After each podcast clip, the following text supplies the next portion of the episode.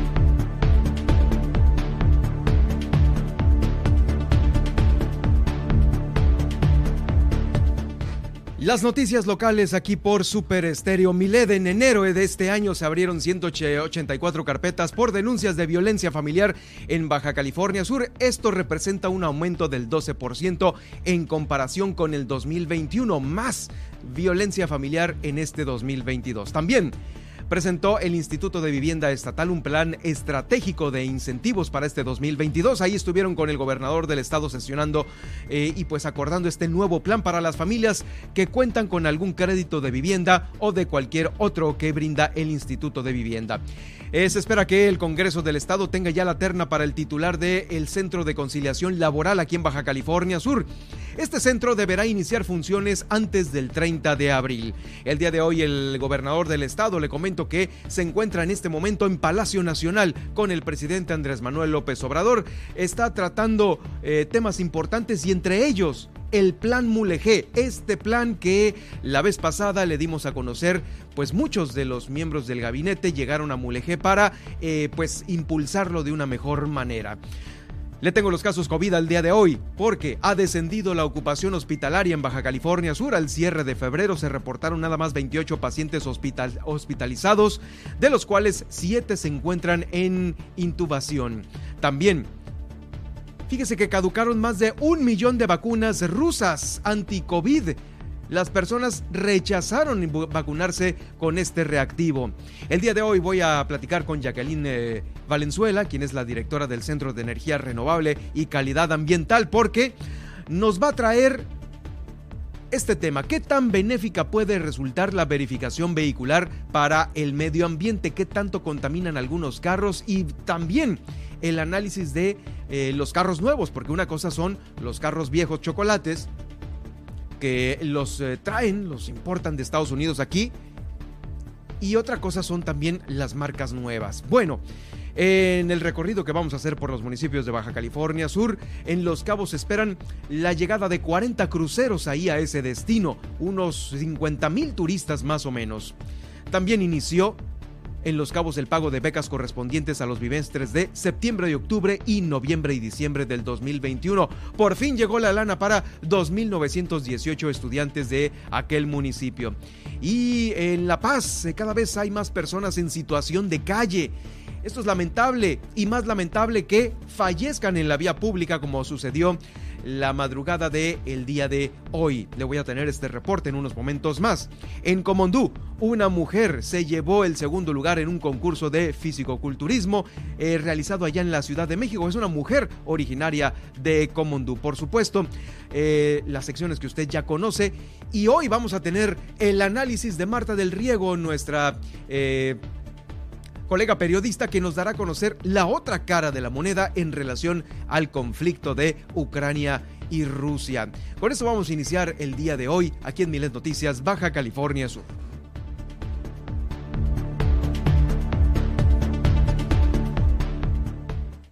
Ahora, Milet Noticias Baja California Sur. La información más importante de las últimas horas. Todas las noticias. Todo el tiempo. Por el 95.1 de FM en La Paz y 91.5 FM en Los Cabos. Con la potencia radial y el respaldo informativo de Grupo Milet México. Conduce Germán Medrano.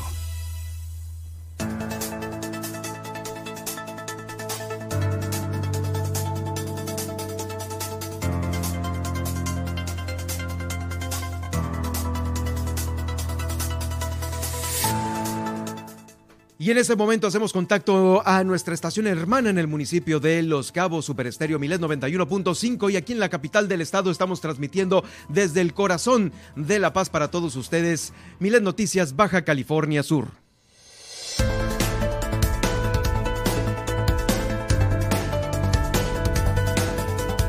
Yo soy Germán Medrano y lo saludo con todo el gusto del mundo para darle a conocer a usted lo más importante que ha sucedido en las últimas horas. Aquí en nuestro estado estamos transmitiendo completamente en vivo desde la capital, desde el malecón, desde eh, la zona dorada de la capital del estado para todos ustedes. Y también estamos transmitiendo en Twitter esta transmisión en directo completamente en vivo. En Facebook estamos haciendo este Facebook Live y más tarde quedará el podcast de esta emisión en las plataformas que usted ya conoce y maneja muy bien. Estamos en Spotify, en iHeartRadio, en TuneIn, en Alexa y en Seno.fm. Alexa sintoniza las noticias con Germán Medrano y ahí estaremos para todos ustedes en el momento que usted necesite informarse eh, con la emisión del el día de hoy. Me acompaña como todos los días Nadia Ojeda Nadia, ¿cómo estás? ¿Qué tal? Hola Germán, excelente día para ti y para todos nuestros radioescuchas y muchísimas gracias por elegir este noticiero para esta tarde. Así es, eh, le comento también que todos los días usted puede escuchar nuestro morning show a las 10 de la mañana con el gallito inglés. Luis Roberto El Boy y Juan Pablo Torres Don Limón nos tienen la recomendación exacta de lo que ellos, eh, pues bueno, eh, nos traen todos los días para alegrarlos la mañana. Es a las 10, el gallito inglés. Conózcalo aquí en esta misma frecuencia. Y por supuesto, nosotros vamos a iniciar con eh, toda la información que tenemos el día de hoy aquí en Milet Noticias, Baja California Sur.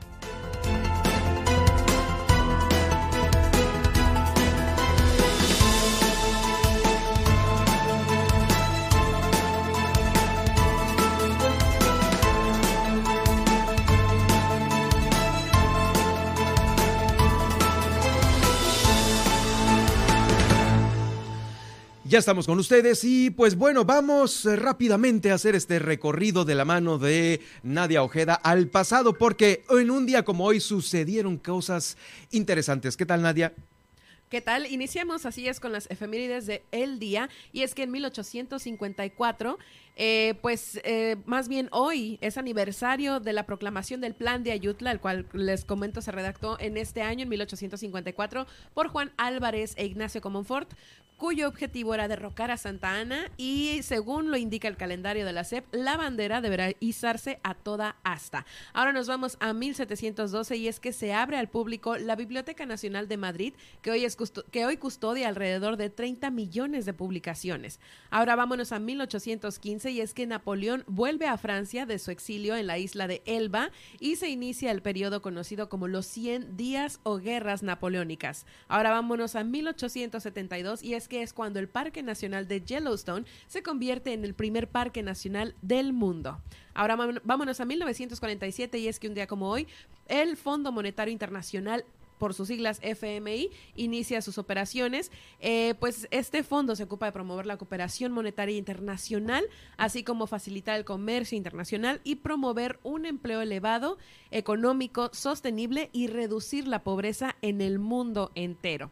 De acá nos vamos a 2002 y es que en España el euro pasa a ser la única moneda de curso legal. Justamente ayer comentábamos que pues la peseta ya no circulaba y pues bueno, hoy por consiguiente pues este el euro se, se, convierte ya en la moneda oficial. Y ahora nos vamos a los nacimientos y es que un día como hoy, pero de 1969, nace el gran actor Javier Bardem, eh, quien es un actor español que viene de una familia de actores y está casado con Penélope Cruz. Mm. Él es ganador del Oscar al mejor actor en 2007 por la película No Country for Old Men Y también, bueno, eh, bueno, ahora los decesos en 1952 muere Mariano Azuela, eh, médico de profesión que se destacó como escritor de novelas también y relatos sobre la Revolución Mexicana y es autor de la conocida novela Los de Abajo.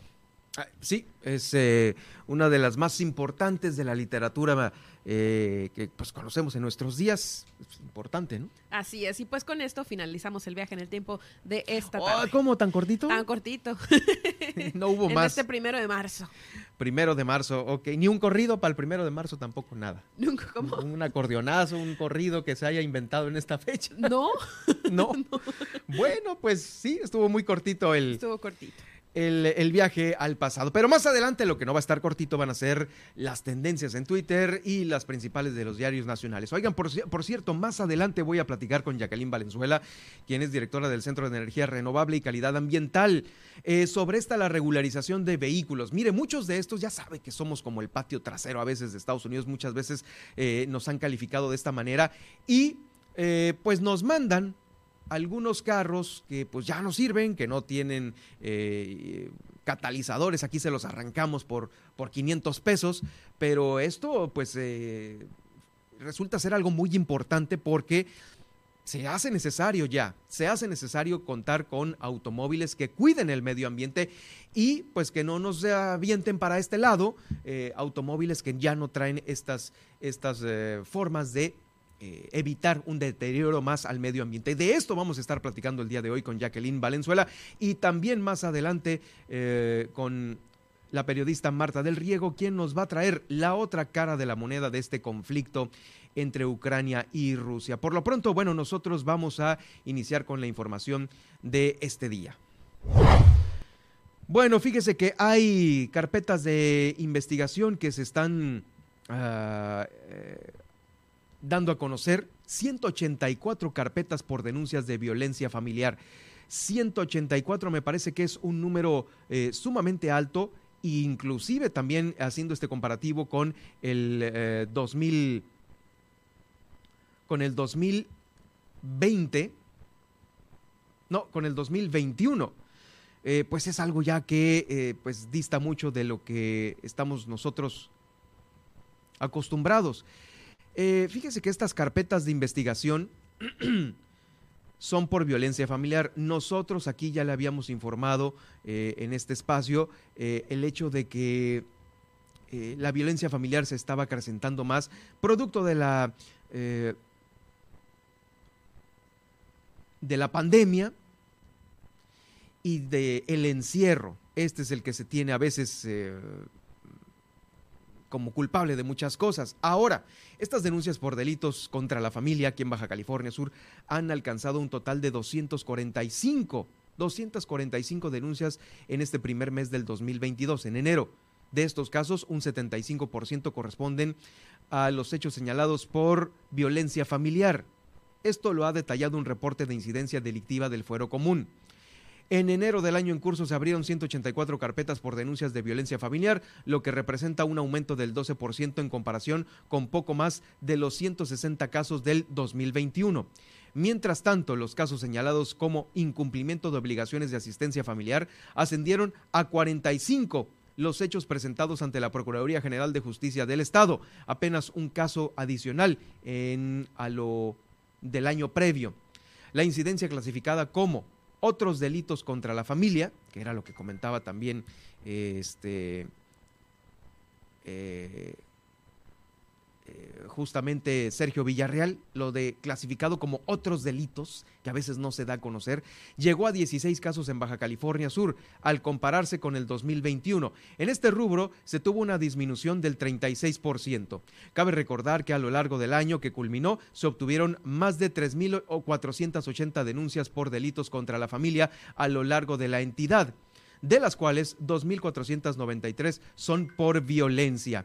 Son por violencia. Bueno, pues ahí está este reporte de hechos, 184 carpetas eh, que se abrieron en este año por violencia familiar, un 12% más en aumento y comparativamente eh, con el 2021. Bueno, eh, pues así están las cosas. Vamos a más información. Están haciendo más fácil el proceso de regularización de los vehículos. eh, ya lo habíamos dicho que el domingo salió este decreto para evitar las aduanas en este proceso de regularización. El decreto se emitió esta modificación al decreto se emitió este pasado 27 de febrero por el gobierno de la República y baja y ahora sí, Baja California Sur, todos los estados de, frontera serán responsables de principio a fin de este proceso de regularización de vehículos de procedencia extranjera. De principio a fin, no tiene nada que ver la federación ya con todo esto. Lo que se agiliza, eh, lo que agiliza el proceso y se disminuyen los costos inherentes al mismo. Esto lo dio a conocer la secretaria de Finanzas y Administración, Berta Montaño Cota, puntualizando que el objetivo es simplificar, agilizar y hacer menos oneroso este trámite. Lo vamos a escuchar a continuación. Es un procedimiento que trata de resolver dos problemas que tuvo el decreto anterior. El primer problema era lo, complicado del procedimiento de emitir un nuevo pedimento de importación. Y el segundo, eh, tratar de disminuir los costos inherentes a todo el procedimiento. Con este nuevo procedimiento, eh, lo que pagará el contribuyente serán los 2.500 pesos del, proceso de regularización, más lo que, lo que conlleve la revista y las placas. Eh, esto eh, quiere decir que más o menos el procedimiento andará alrededor de 3.500 pesos ya completo, con todo placas y revista. Bueno, pues placas y revista, 2.500 pesos placas y revista. Bueno, pues ahí ya lo dijo la propia secretaria de Finanzas, la secretaria de Finanzas Berta Montaño Cota. Se da a conocer que a partir de la publicación de dicho decreto ya no habrá la intervención de estas agencias aduanales ni de la aduana local en este procedimiento, lo que quiere decir que no se emitirá un pedimento de importación como elemento que acredite la legal estancia, ¿no? No se va a pedir este pedimento de importación. Se establece que el tenedor del vehículo deberá presentar ante el registro público vehicular, que depende del gobierno del estado, eh, la documentación correspondiente y llenar los formularios correspondientes. El trámite se, llevará a cabo en las instalaciones de Chametla, en el caso de La Paz y de las oficinas recaudadoras de los cinco eh, municipios. Ahí van a estar estas oficinas, en las oficinas recaudadoras.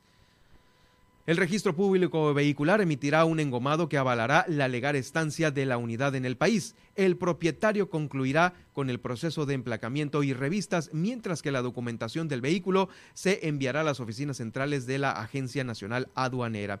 También se dio a conocer que se establecen incentivos en cuanto al emplacamiento y revistas pues se contemplan condonaciones y descuentos, esto con el único propósito de que quienes tienen un vehículo en estas condiciones acudan a su regularización. De igual manera se elimina el cumplimiento de la revisión ambiental, que como le digo, es que no se va a, revisar ambientalmente qué, tanto contamina un vehículo. Va a ver ahorita cómo va a opinar sobre esto eh, Jacqueline Valenzuela, quien es la de cerca, la, directora de cerca, y sobre este proceso de verificación eh, también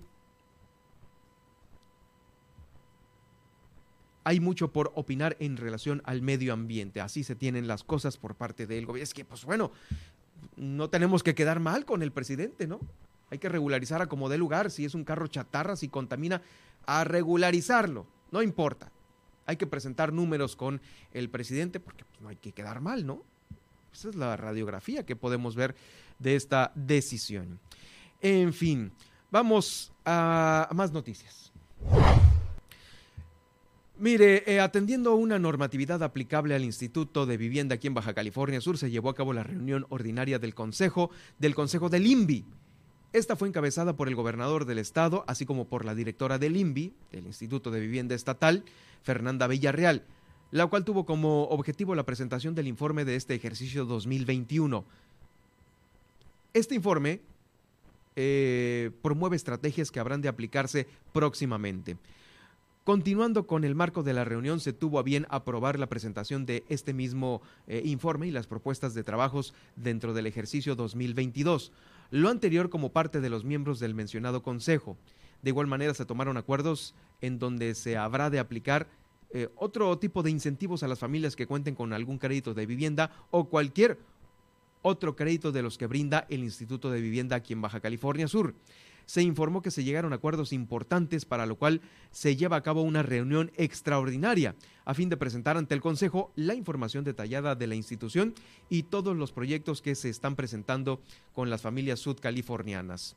El mandatario estatal reconoció que el trabajo realizado por la institución eh, representa alternativas y estrategias a favor de los sudcalifornianos. Esto aunada del, aunado a la importancia que se mantiene este esquema de transparencia y cuentas claras que se deben de tener también ahí en el INVI.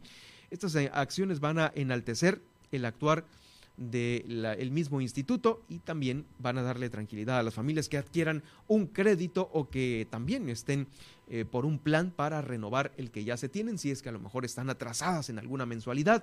Esto se va a hacer ahí eh, próximamente con estos programas de El INVI. Es más información, información sobre el Poder Legislativo que está esperando el Congreso del Estado próximamente, antes del día 15. Eh, pues la terna para eh, escoger al titular del Centro de Conciliación Laboral de aquí, de Baja California Sur. Este consejo, este Centro de Conciliación Laboral debe entrar en funciones antes del 30 de abril.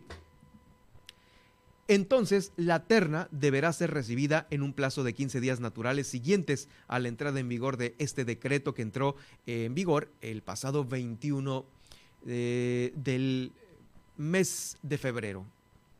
Esto nos lo comenta la diputada Eufrosina López Velasco, quien eh, pues eh, nos platica sobre esta terna que ya deben de tenerla ahí en la mano para entrar en funciones este, con, este centro de conciliación laboral el 30 de abril del 2022 o antes. Con lo anterior, el Congreso del Estado de Baja California Sur dio cumplimiento a su obligación de armonizar la legislación laboral a la reforma constitucional del 2017, de la Ley Federal del Trabajo del 2019. Es preciso señalar que por parte del Congreso del Estado de Baja California Sur se encuentra pendiente la publicación de la declaratoria de entrada en funciones del Centro de Conciliación del Estado, antes del 30 de abril del 2022. Así también se encuentra pendiente el envío de, de la terna para la designación de la directora o director general del Centro de Conciliación Laboral del Estado de Baja California Sur, dentro del plazo de 15 días naturales siguientes a la entrada en vigor del decreto del 2017, el cual entró en vigor el pasado 21 de febrero del 2022. El gobernador del estado se encuentra en Ciudad de México, ahí en Palacio Nacional, en este preciso instante. ¿Qué es lo que está haciendo? Pues bueno, eh, tiene audiencia con el eh, presidente de la República, Andrés Manuel López Obrador, por este, el plan Mulegé.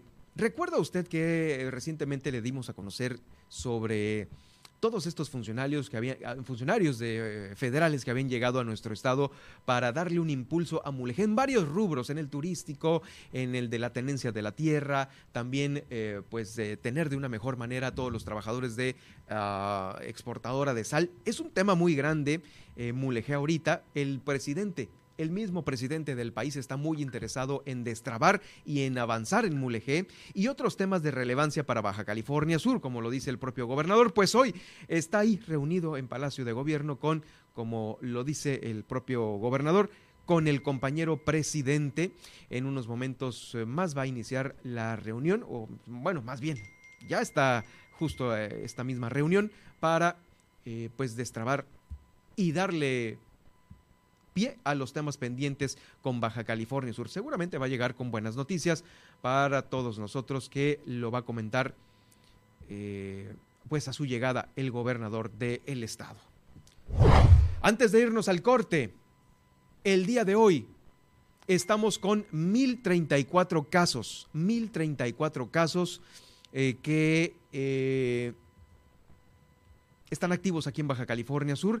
Estos se están distribuyendo de la siguiente manera. 584 en La Paz, 200 en Los Cabos, Mulegé con 165, no baja Mulegé.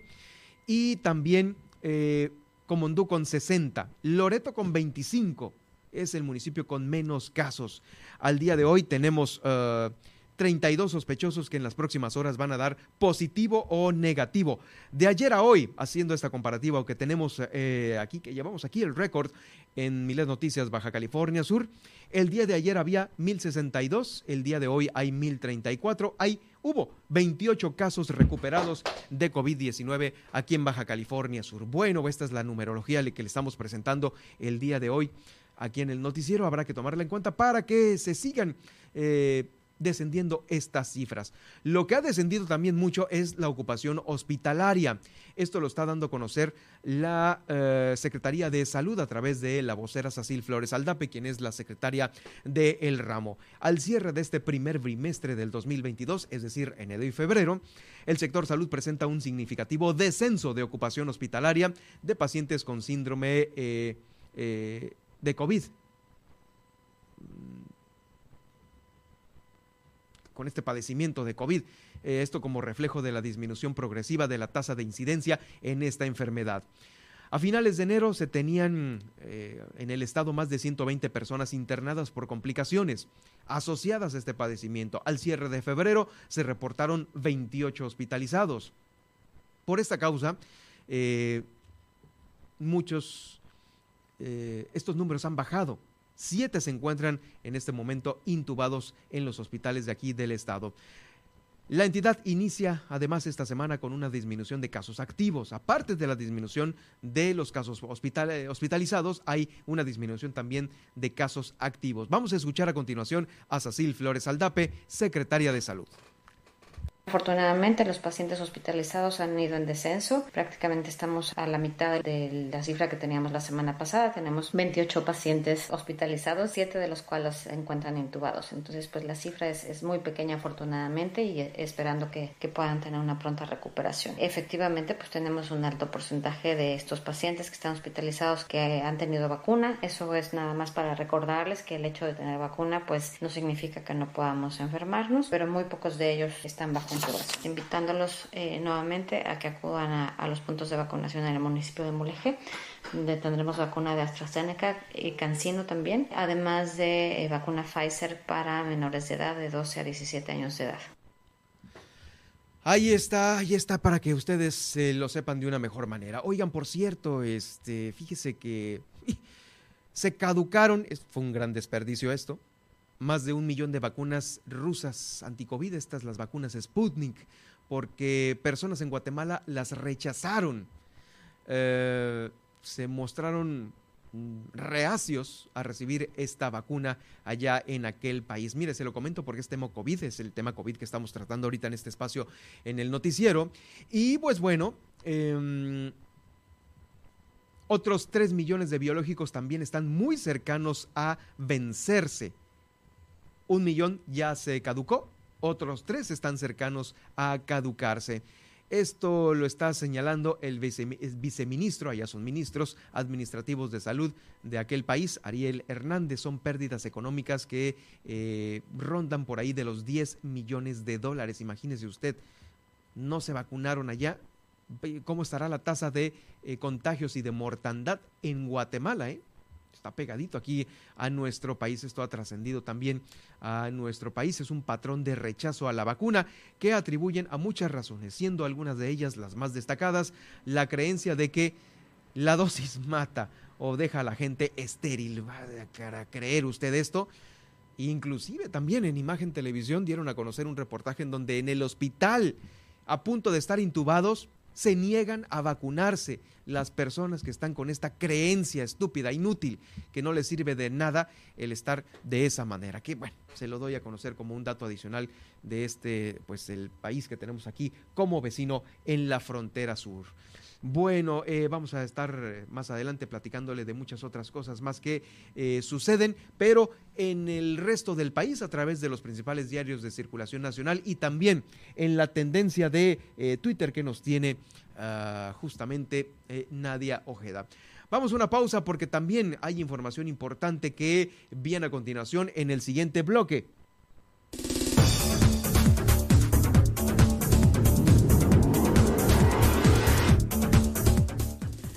Al regresar, no se pierda esta importante información. Bombardean nubes de Baja California Sur con yoduro de plata para provocar lluvias. Además, en el estudio nos visita Jacqueline Valenzuela, director del Centro de Energía Renovable y Calidad Ambiental. Analiza hoy qué tan benéfica puede resultar la verificación vehicular para el medio ambiente. Y además, no se pierde el pronóstico del clima local y los principales puntos de conectividad aeroportuaria. En un momento regresamos.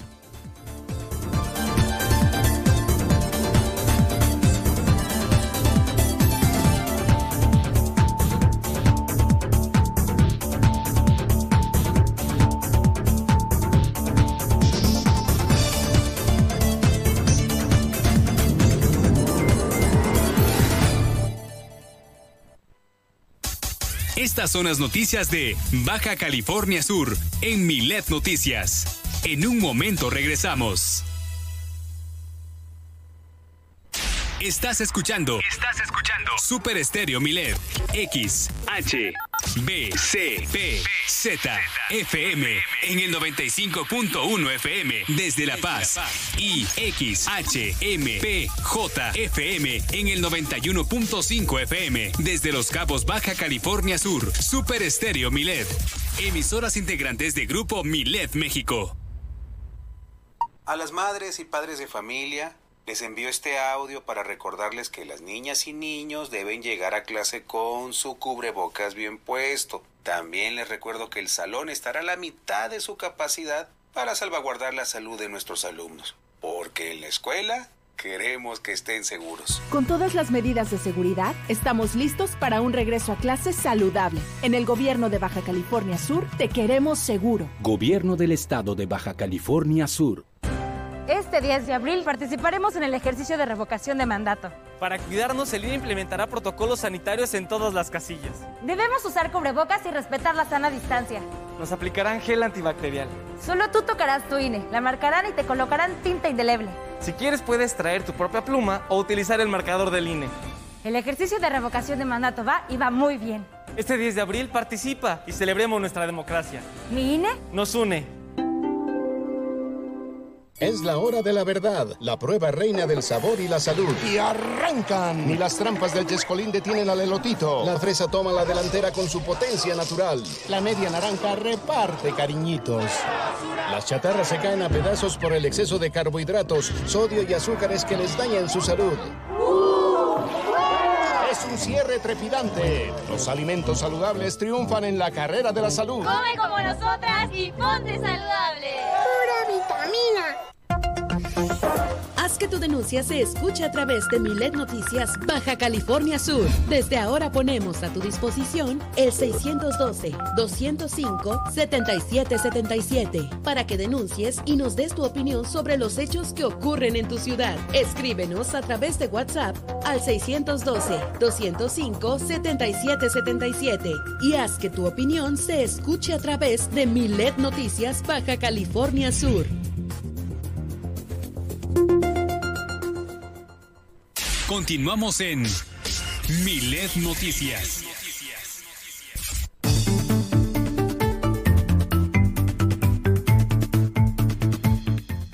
Y en este momento damos paso a la información eh, climatológica aquí en Baja California Sur con Nadia Ojeda, quien nos platicará cómo están los cielos de nuestro estado. Agradables el día de hoy, pero los detalles con Nadia Ojeda.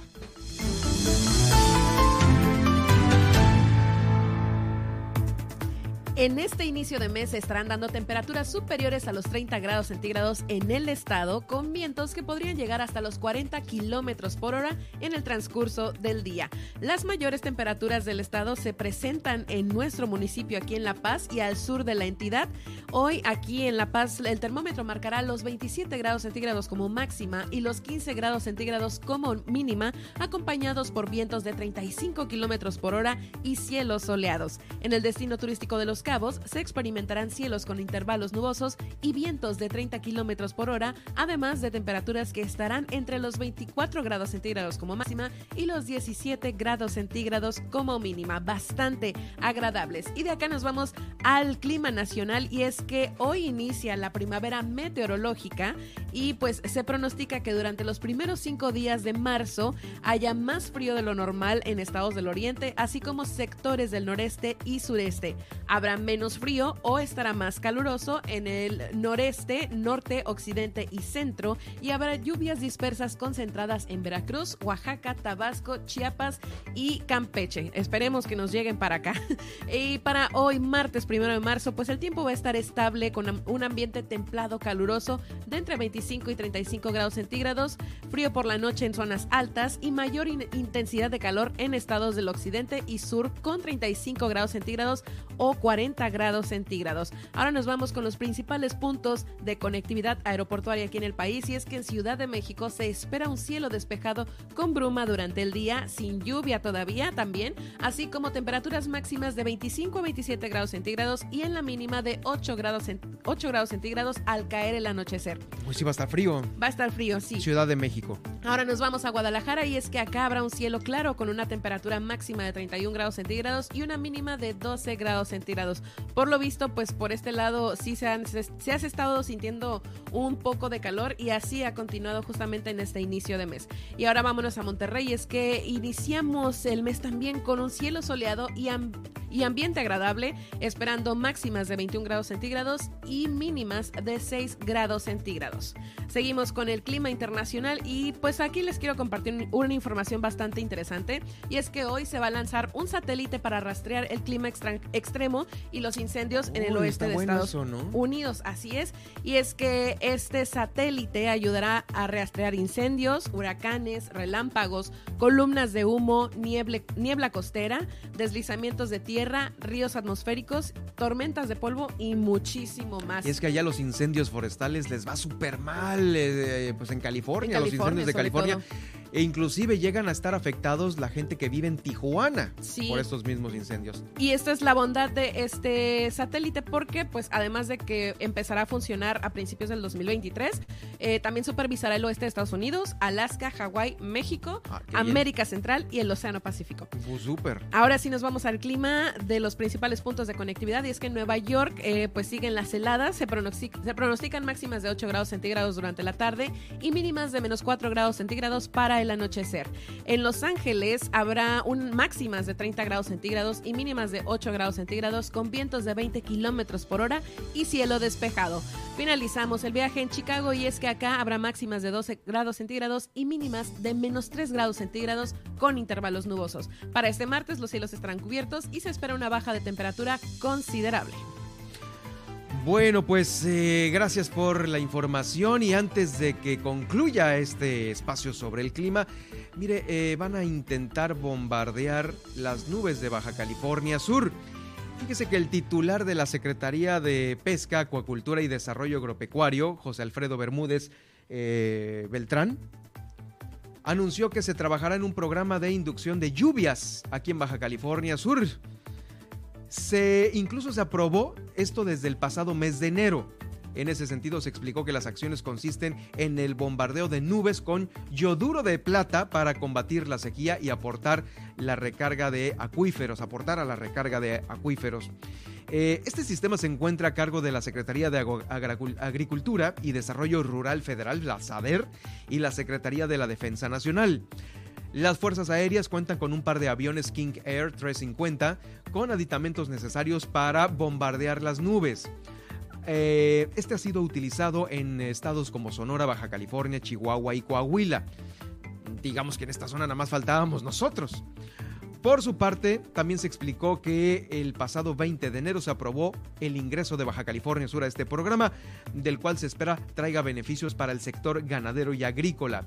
José Bermúdez secretario de Agricultura de aquí local, el estatal, indicó que se prevé que este programa inicie en junio, cuando comience la temporada de lluvias y se generen este tipo de nubes susceptibles al bombardeo. Bueno, pues eh, vamos a ver qué pasa con esto y lo vamos a comentar en un momento más, digo, antes de que entremos en el tema de, la, los de la eh, qué tanto es importante contar con un auto que cuide las normas ambientales. Antes de eso se lo vamos a preguntar a Jacqueline Valenzuela, que también está aquí en el estudio en un momento más. Bueno, eh, pues ya casi casi estamos eh, presentándola. Gracias Nadia. Nos escuchamos más adelante aquí en el informativo. Así es, regresamos más adelante con las tendencias. Muchas gracias.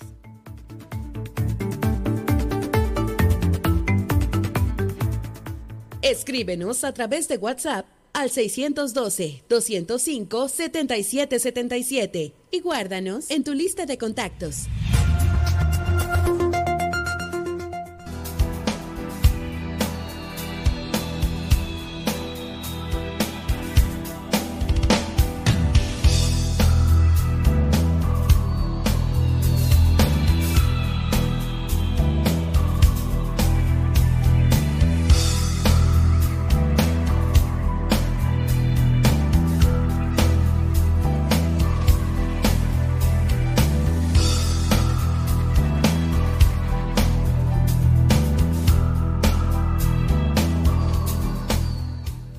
Bueno, pues el tema ambiental ya se hizo, ya se encarnó aquí en la estación con Jacqueline Valenzuela, quien nos visita como cada semana.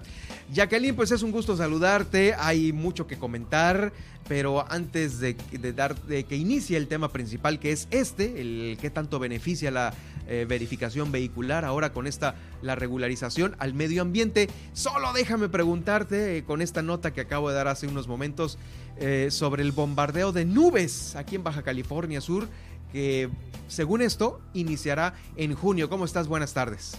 Hola, buenas tardes. Pues muchas gracias por este espacio que ya vamos a tener cada martes y eh, me parece, en primero antes de entrar de lleno a todos los temas, que pues nuevamente estamos actuando ya eh, en frente a la crisis que tenemos, ¿no? Esto sería catalogado pues como una medida de adaptación porque la sequía pues prácticamente en temporadas ya se presenta como un patrón de manera recurrente y hay periodos en donde también no se espera y se presenta. Entonces ya también acabamos de conocer indicadores respecto a que La Paz sería la segunda ciudad o a nivel municipio que se quedaría precisamente sin agua.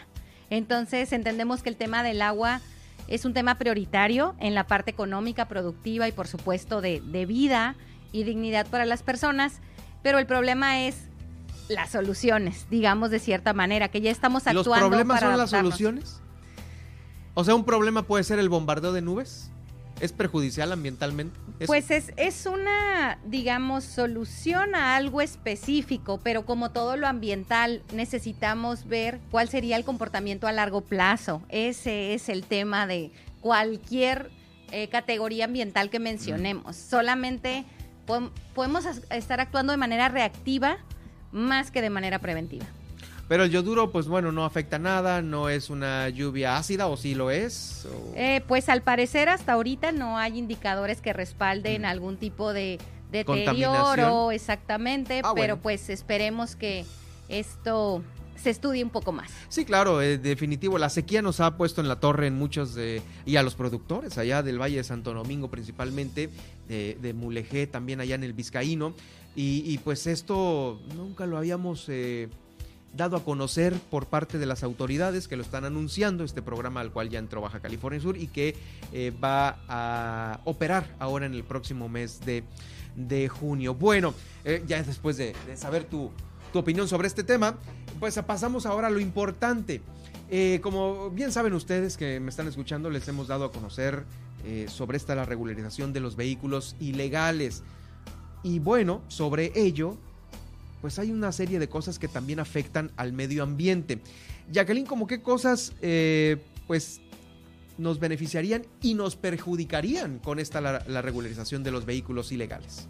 Mira, para tener algo de contexto, creo que la primer polémica que se generó es precisamente del pasado decreto que dio el presidente respecto a la regularización de estos autos que se encuentran, eh, pues lo voy a decir entre comillas, de manera ilegal, es decir, que no han sido trasladados por un sistema de importación que existe. Entonces, eh, quiero también resaltar que no es la primera vez que lo hace un presidente, un decreto de esto. Aquí en México también Fox lo hizo. Entonces, digamos que se puede hacer desde la parte del gobierno federal, sobre todo quien nos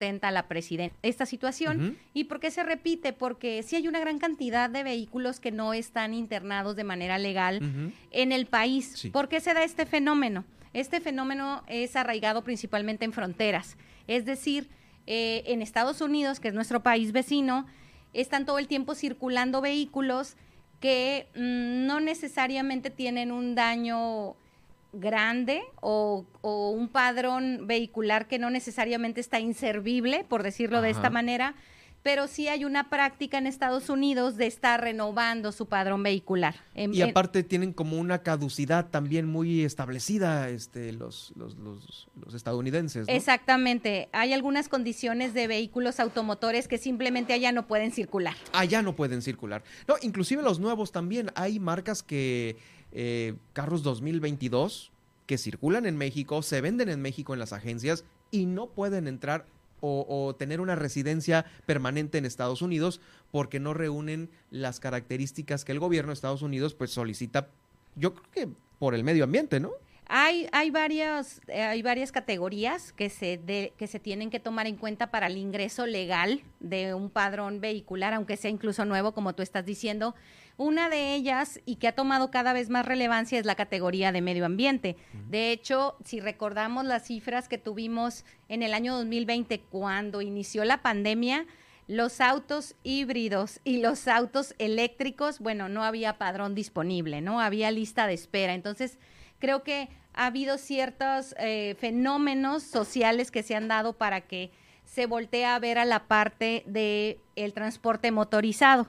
En ese sentido, eh, estamos hablando que otra vez este decreto está por la presidencia de la República y la parte polémica fue que al momento de publicarlo en el diario oficial de la Federación, pues requería de esta revisión y del cumplimiento de las normativas ambientales. Entonces, al generar este candado, entre comillas lo digo, pues qué autos eran los que realmente se iban a poder ingresar cuando sabemos que, por ejemplo, ni en Baja California ni en Baja California Sur existe la verificación ambiental. Entonces, en ese sentido, el decreto era un poco contradictorio porque no tienes un mecanismo de verificación, pero por un lado, para regularizar estos autos, eh, necesitas tenerlo. Entonces, creo que ahí se vino un debate y precisamente la semana pasada se publica que este candado, de cierta manera, pues no va a estar contemplado dentro de los requisitos para la regularización. Incluso el trámite prácticamente lo puedes meter ya por internet. ¿Y qué opinión te merece esto?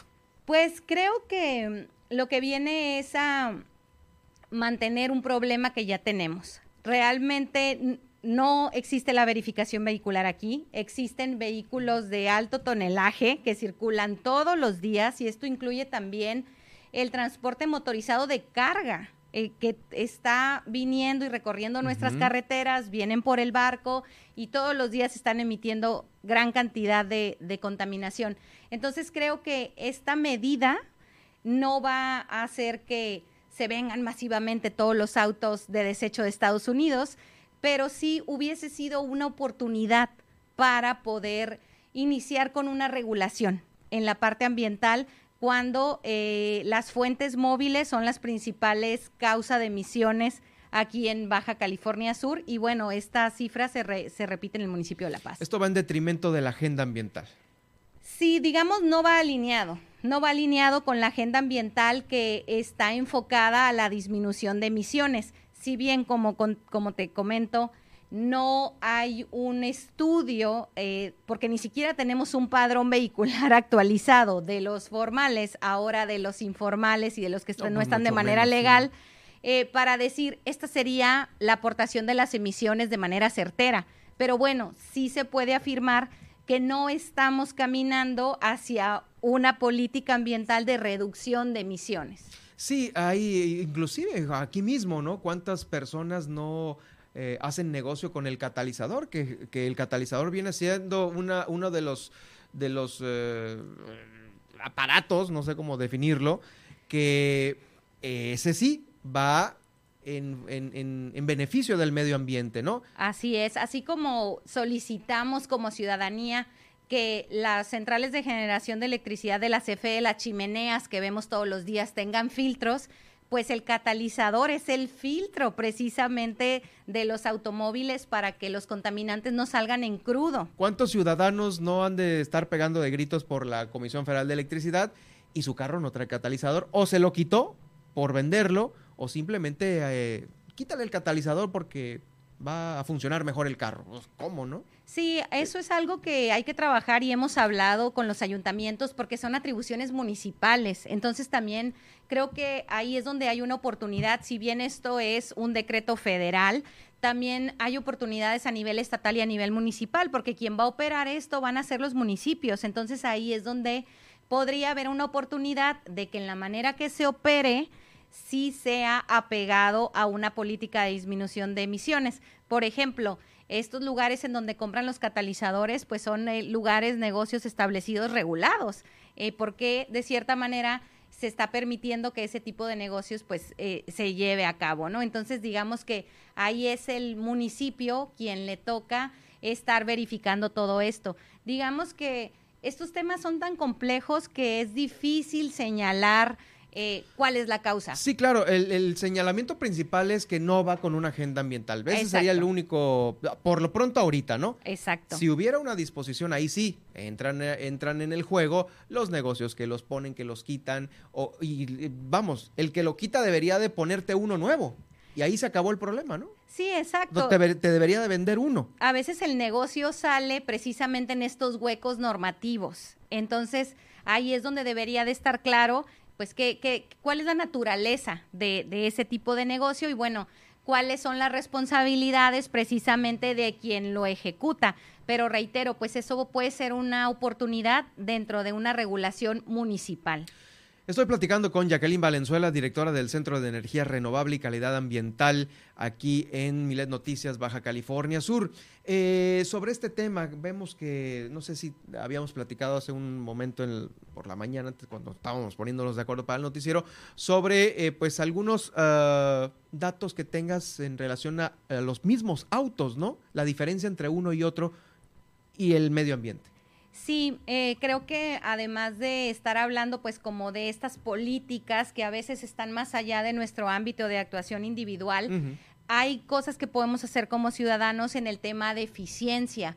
En el portal de la CONUE, que es precisamente eh, la, la, comisión encargada de la eficiencia energética que pertenecía a la CENER, pues ahorita con todos estos movimientos ya no sabemos si se va a quedar en la CENER, pero precisamente genera esta información para fomentar la eficiencia en los vehículos. Entonces, existe un indicador por marca y tipo de vehículo.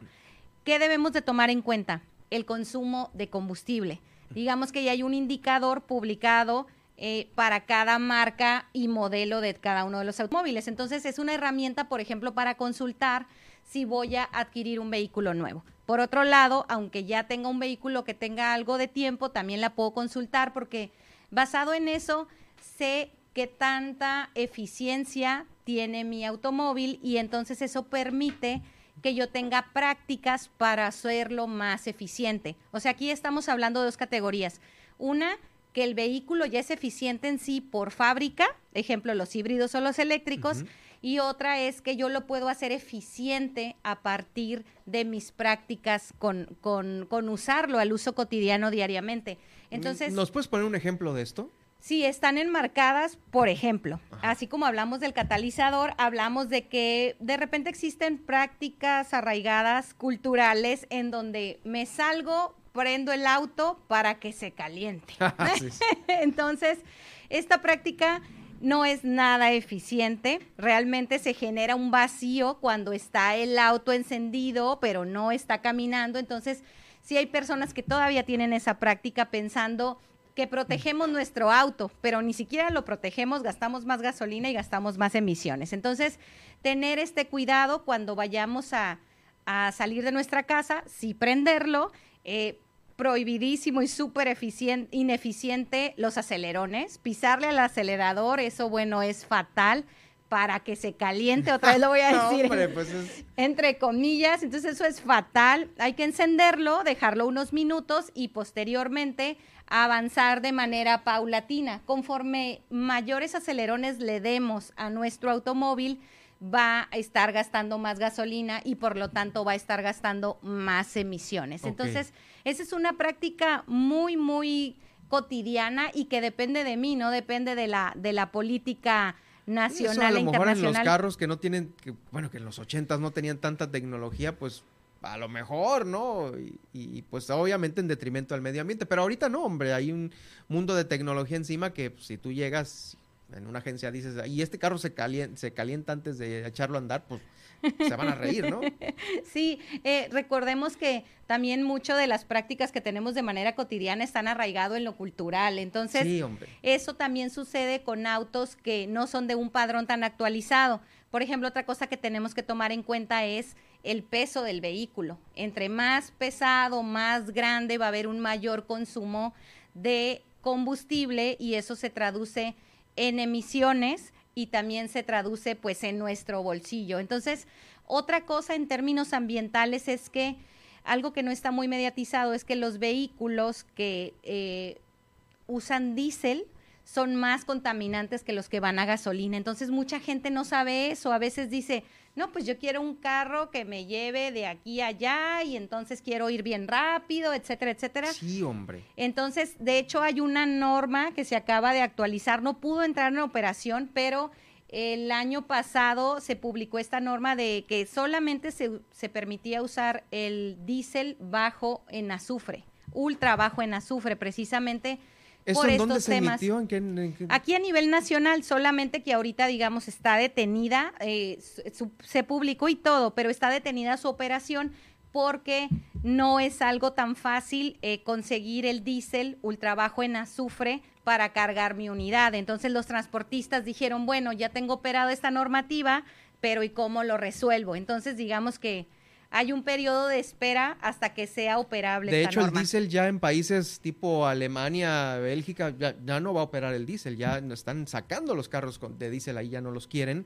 Y sí, efectivamente, eh, el mismo cuando prendes el carro y pues siempre huele una emisión al- alrededor del auto, sí es más fuerte que la de la gasolina. Sí, lo que tenemos que tomar en cuenta que vivimos en un estado con característica de frontera. Si tú revisas los indicadores de las ciudades que están, son más contaminantes por fuentes móviles, vamos a ver que está pues la zona del Valle de México, obviamente por la gran cantidad de motorización que tiene, pero le siguen Mexicali, Tijuana, Rosarito, o sea, estamos viendo una tendencia de frontera precisamente por este padrón que se agrega. Híjoles, qué bárbaro. ¿Te recomiendas que le quiten el catalizador al carro? No, para nada, por favor, no lo hagan. Aunque ya no sirva y esté así como que es que el catalizador es el que le está causando el problema. No, yo creo que la recomendación es hacer una excelente revisión mecánica, tener a alguien de, de confianza precisamente para estas revisiones y si definitivamente vemos que pues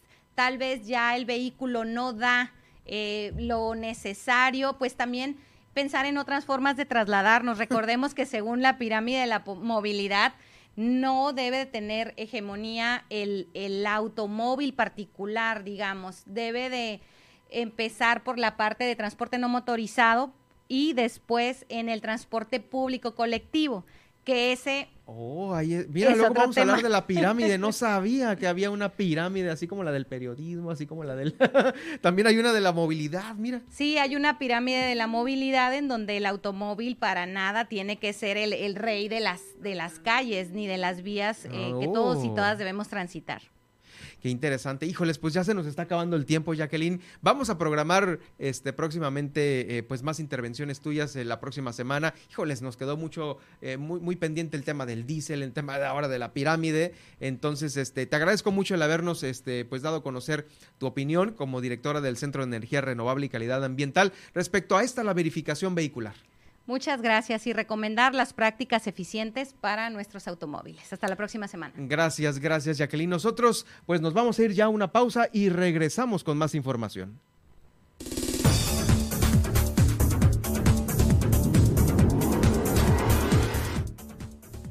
Después del corte, ya sabe, no deje pasar la tendencia de hoy, se viralizó el hashtag sismo y es que hoy se reportó un sismo de 5.2 grados en Oaxaca. Además, en la mañanera, Felipe Calderón es un sinicazo por opinar sobre matanza en Michoacán. Así lo opinó el presidente esta mañana, ahorita les voy a platicar por qué. Y como cada día no se pierda el recorrido por los municipios de nuestro estado, incendio en el estero Josefino arrasó con más de 300 metros de vegetación. Los detalles al regresar en el enlace con Guillermina de la Toba. En un momento regresamos.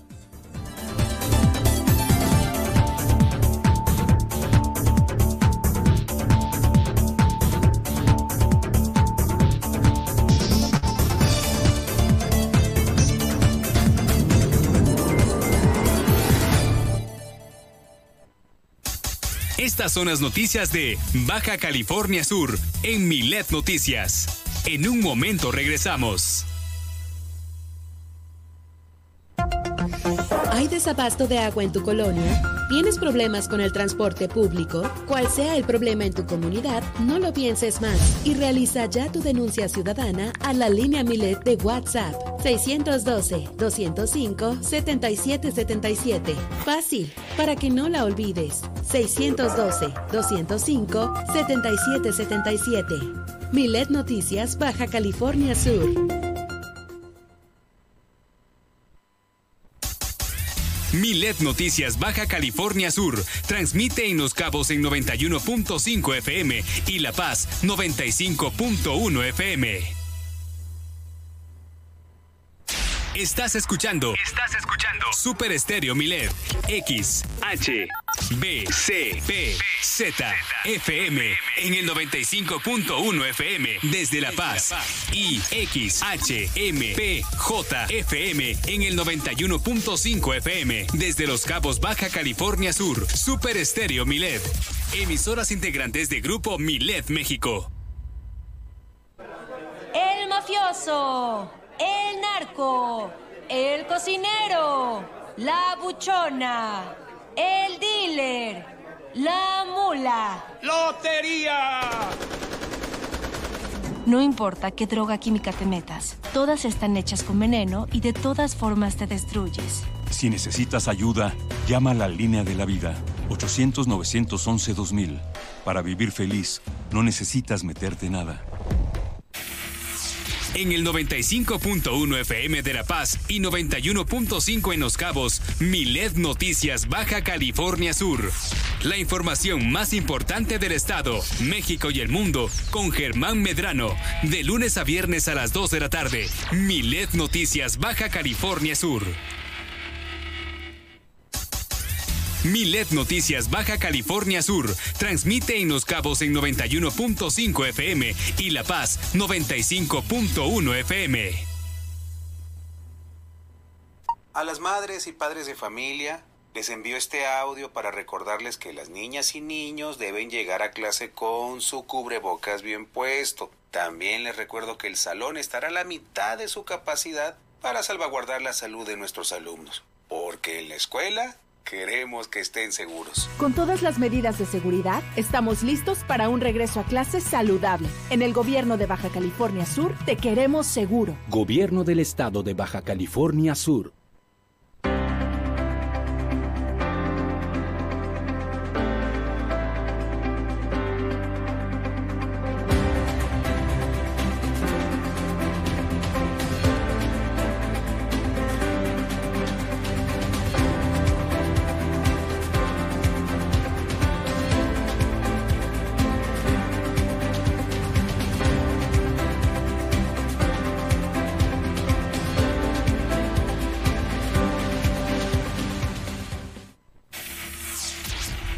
Germán Medrano y todas las noticias de Baja California Sur en un solo espacio. Milet Noticias. Continuamos.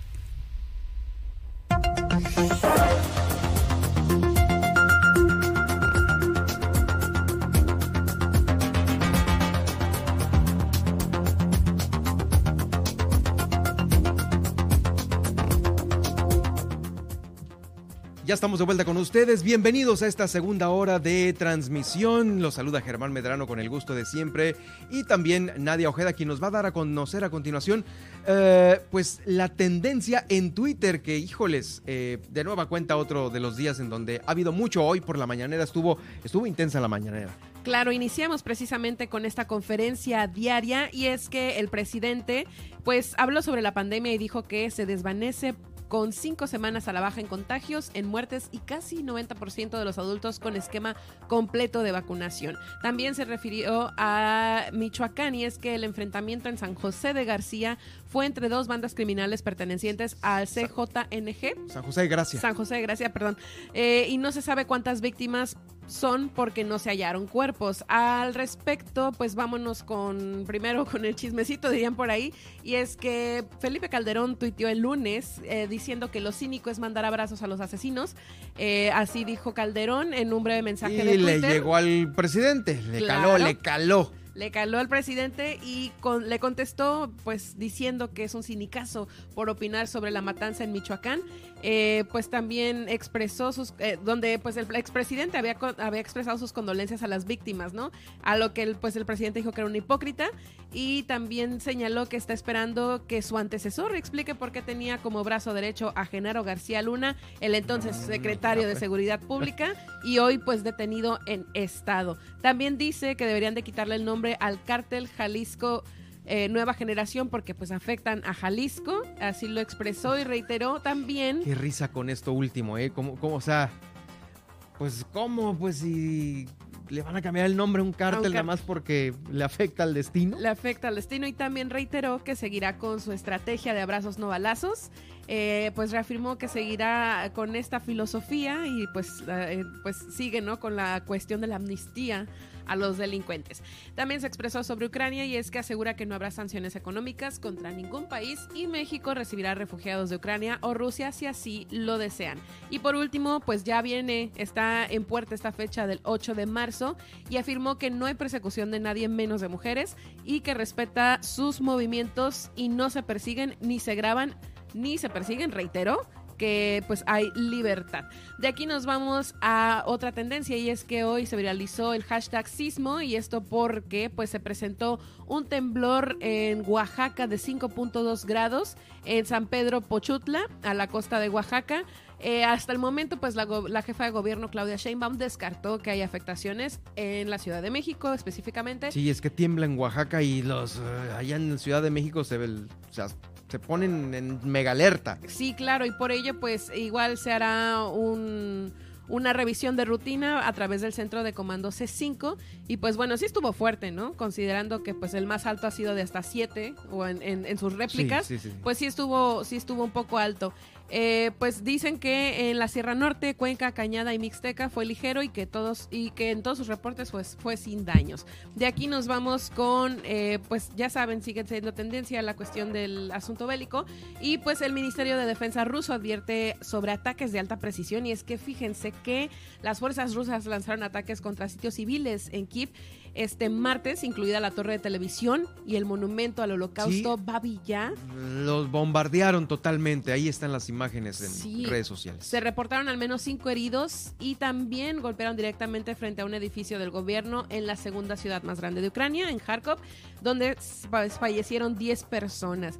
Eh, lo que deben de saber hasta el momento es que el presidente de Ucrania, Vladimir Zelensky, que ha sido súper viral esta mañana porque no sé si viste que salió un video de él eh, concursando en un reality de baile en el 2006. Se está hablando mucho de esta figura ahorita, se está volviendo pues viral en ese sentido. Pues bueno, el presidente de Ucrania se dirigió este martes a la Eurocámara para pedir que el país sea admitido en la Unión Europea, eso, eso le estamos recordando. También el Parlamento Europeo ha aprobado la resolución que concede a Ucrania el estatus de país candidato a entrar a la Unión Europea. Y por último, Rusia y Ucrania acordaron seguir dialogando después de que una primera, después de una primera ronda de negociaciones, pues terminó en nada este lunes. No, Y- sin nada. eh, agendaron inclusive una segunda ronda de negociaciones. Este, todavía eh, sin definir la fecha, eh, al parecer. Sin definir la fecha, pero con actuales ataques, ¿no? Así es. Mientras tanto atacamos, ¿no? Y sí. Qué lamentable. Bueno, muchas gracias Nadia por las tendencias en Twitter el día de hoy. Y nosotros nos vamos a ir rápidamente al recorrido que hacemos por los municipios de Baja California Sur. Bueno, en el municipio de Los Cabos, ahí se esperan al menos 40 cruceros para esta temporada de... Eh, pues la temporada de cruceros, iba a decir la de Spring Breaks, pero no, es temporada de cruceros.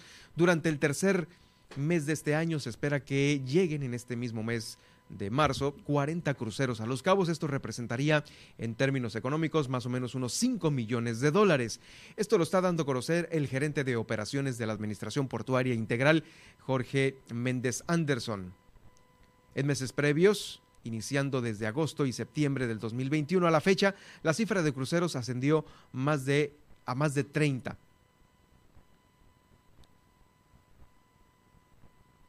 Informó que las cifras del mes eh, con las que se inician este mes de marzo son alentadoras para el sector y el municipio de Los Cabos, pues los viajeros eh, suelen gastar en el puerto adquiriendo servicios y también alimentos. Es lo que se da a conocer.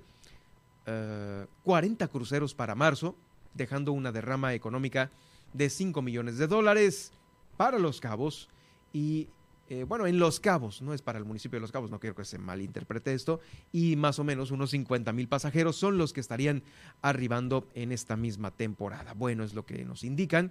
Y pues en más, quedándonos ahí en el municipio de Los Cabos, le comento que inició ya el pago de eh, becas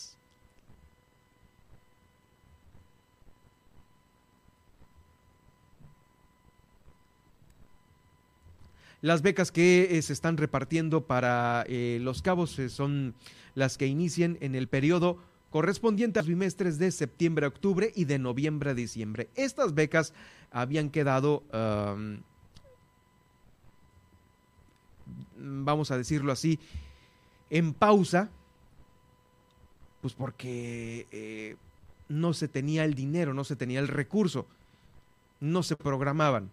Bueno, la Dirección Municipal de Educación allá en Los Cabos informa a la ciudadanía que ah, ya se están pagando estas becas correspondientes a los bimestres de septiembre y octubre y noviembre y diciembre del año pasado, del 2021. Son para 2.980 estudiantes. El pago inició con los alumnos de primaria y posteriormente se va a continuar con los de secundaria, media superior y superior.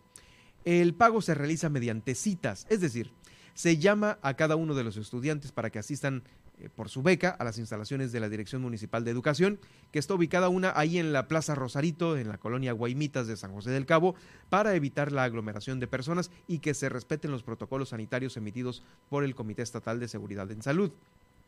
La entrega de estos dos bimestres se salda, con esta entrega se salda lo que se tenía trazado, poniéndose al corriente con el pago de las becas.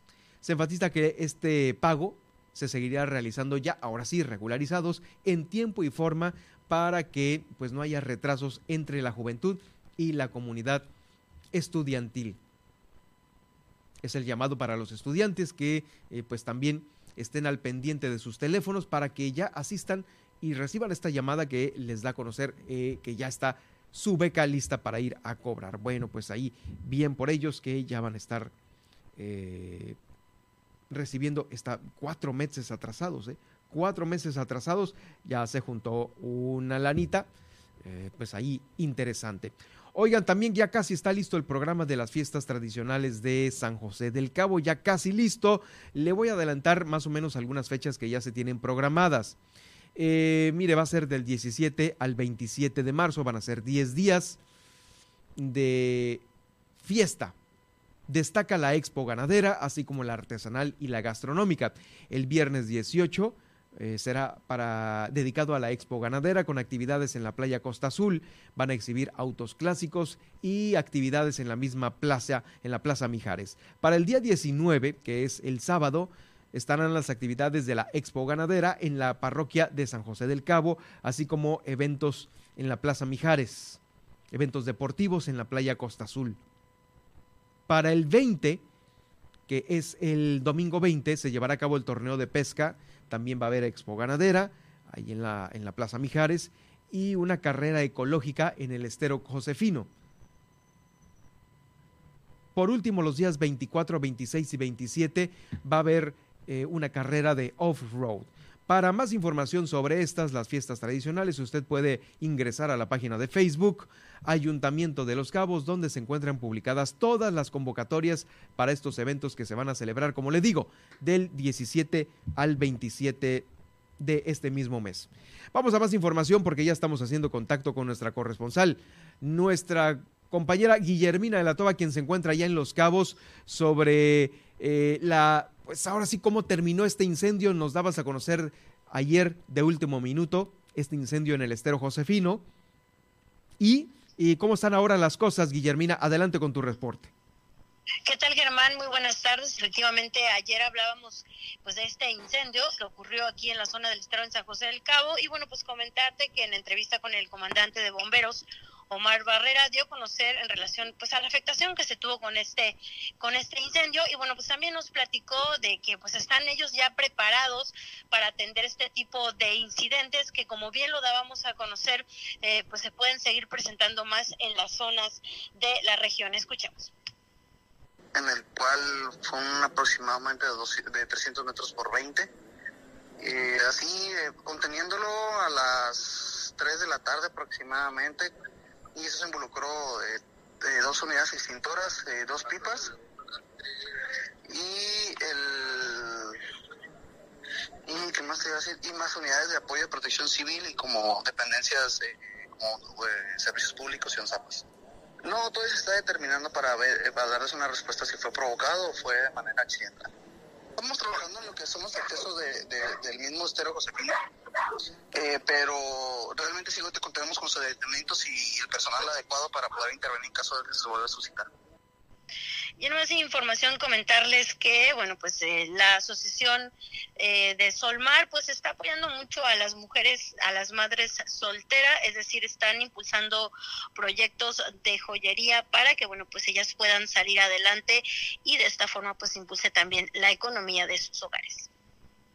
Pero lo que nosotros estamos impulsando es que las mujeres diseñen, creen nuevas cosas originales para que puedan ser vistosas y novedosas. Entonces nosotros mandamos la semilla y, la verdad es que ha caído en tierra buena y ha fructiferado.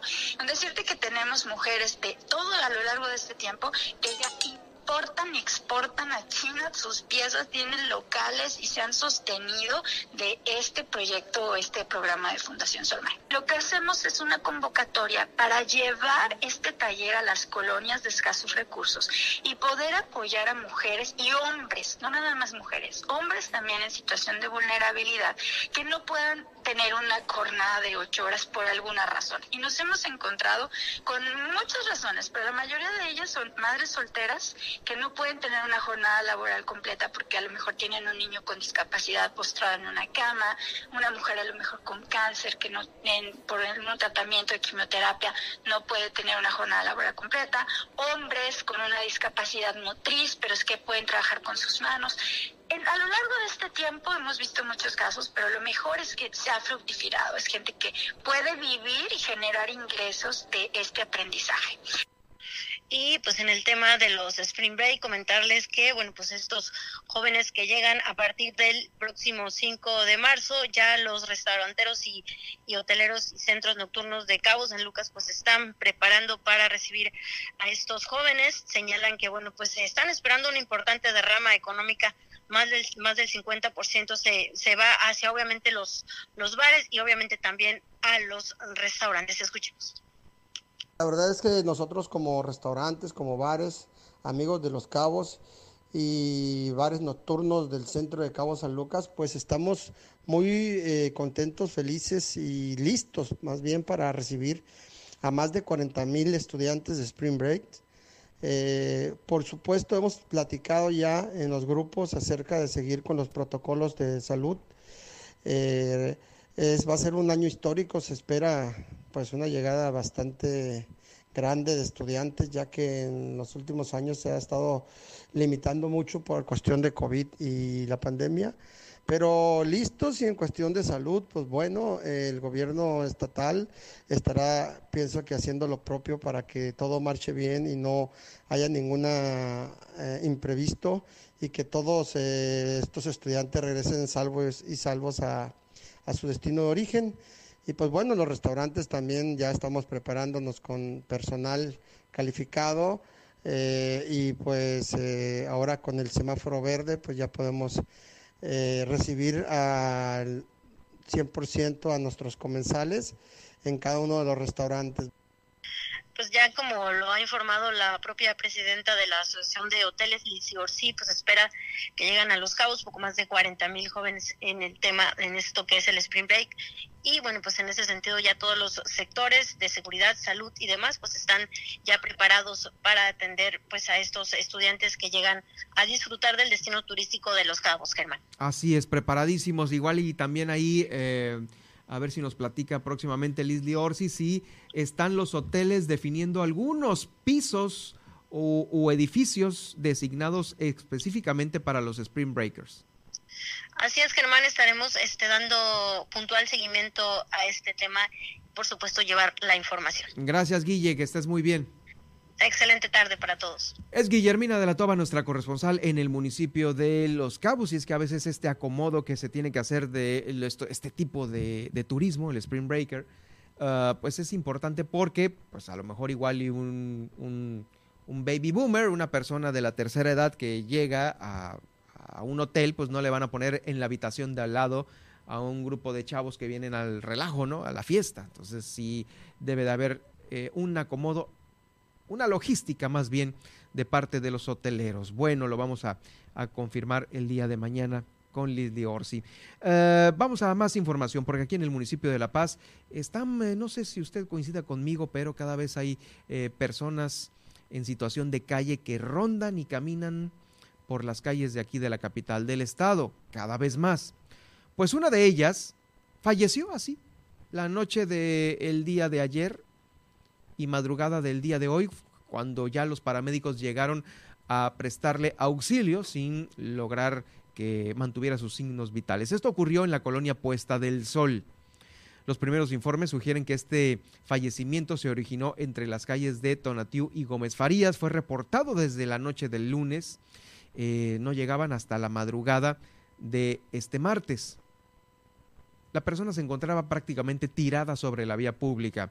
Eh, algunos vecinos confirmaron que este sujeto en situación de calle pues eh, ya eh, presentaba pues muchas moscas, alertaron rápidamente a los números de emergencia, pero no llegaban, ¿eh?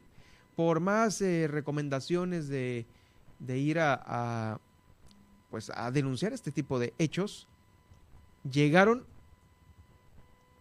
hasta el día de hoy. Oficiales de la Policía Municipal se presentaron en el sitio quienes intentaron esclarecer una comunicación con pues esta persona que pues no se movía, estaba ahí y no se movía porque ya había perdido la vida. Los socorristas de la Cruz Roja confirmaron que ya no presentaba signos vitales, por lo que se acordonó la escena en espera de que llegara eh, pues la CEMEFO, la Dirección de Servicios Periciales, el Servicio Médico Forense, para que ahí se trasladaran al CEMEFO a practicarle la necropsia de ley. Eh, pudo tratarse de una muerte patológica, una situación natural, pero serán las autoridades quienes den a conocer el fallo final sobre esta persona que prácticamente se desvaneció en la vía pública. Eh, vamos a más información porque aquí en la capital del estado va a arrancar este 3 de abril, pues ya en, en un mes más, el Triatlón 2022 y contempla cinco fechas las cuales se estarán desarrollando en los tres municipios. Se buscan eh, que muchos competidores nacionales e internacionales lleguen a La Paz. Esto fue dado a conocer eh, por parte de los organizadores y la Dirección Municipal de Deporte, Empresarios y Patrocinadores. Esta convocatoria viene con el arranque de este evento denominado Mar de Cortés va a arrancar el 13 aquí en el malecón de la capital del estado, bajo la organización de la Dirección Municipal del Deporte. Después va a continuar en San José del Cabo el 22 de mayo, a cargo de MKT Sport.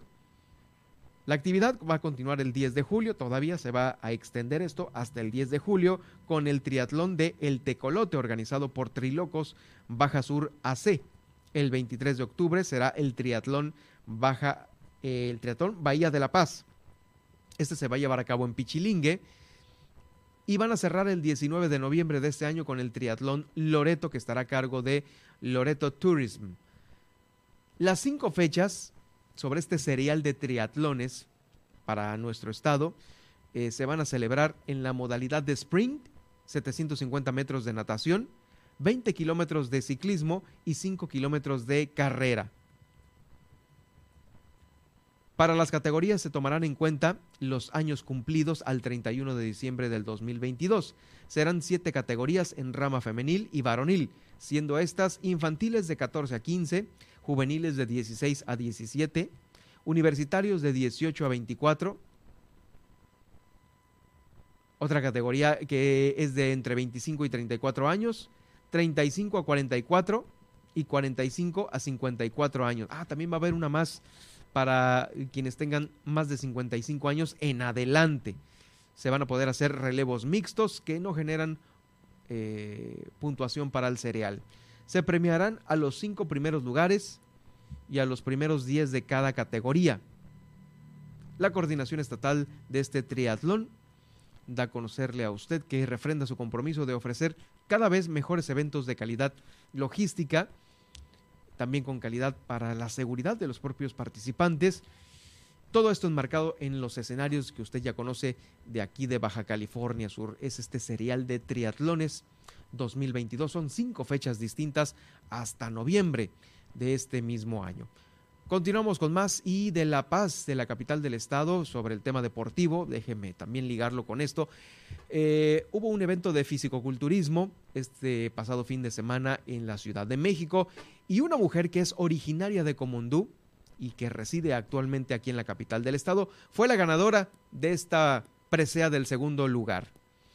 La premiación fue por este concurso de Mister México y se llevó a cabo el pasado 26 de febrero en la categoría de Wellness Fitness, participantes de hasta 164 centímetros de altura, donde la comundeña, junto con otras 12 participantes, se disputaron el primer lugar. Así que entre aplausos del público resultó ganadora en el segundo lugar esta sudcaliforniana de nombre Paola Mesa Ledesma. Obtuvo el segundo lugar en esta su disciplina, en la, categoría en la que participó, siendo superada solamente por una competidora del estado de Nuevo León. Eh, quedamos en segundo lugar aquí en Baja California Sur, pues muchas felicidades para ella y para toda su familia. Eh, el concurso número 8 de Mister México estuvo programado para llevarse a cabo del 25 al 27 de febrero, ahí en las instalaciones del Gimnasio Olímpico Juan de la Barrera de la Ciudad de México, donde participó ella misma. Eh, fue condecorada con una medalla de plata, así como con un eh, trofeo del evento. Este es el resultado claro de la disciplina y del esfuerzo que tanto ella como sus eh, entrenadores y gente también que pues no, no deja de, de ponerle ánimo, lograron este segundo lugar para Baja California Sur en la edición octava de Mister México. Esta no es la primer, eh, no es el primer evento que, en el que se logra destacar, porque ella misma a mediados del mes de febrero también fue reconocida por su trabajo en el Bikini Wellness Novata, rumbo al, Mister México y a Miss México, siendo que ella eh, creía inalcanzables estos dos eventos para, pues ni tan inalcanzables porque sacó un segundo lugar y también ha participado en muchos otros más. Bueno, muchas felicidades para ella. Eh, seguramente lo compartirá con sus compañeros del gimnasio y también con sus amigos y familiares. Ya eh, vamos a una pausa y de regreso después de esta pausa, Nadia, ¿qué es lo que va a continuar?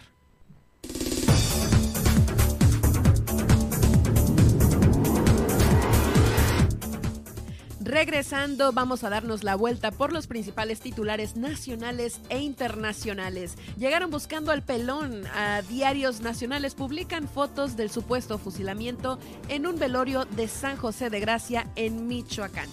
Además, rescatan a otros 18 mexicanos de Kiev. Y como cada martes, no se pierde el análisis de Marta del Riego, quien nos dará la otra cara de la moneda en el conflicto de Ucrania versus Rusia. Regresamos.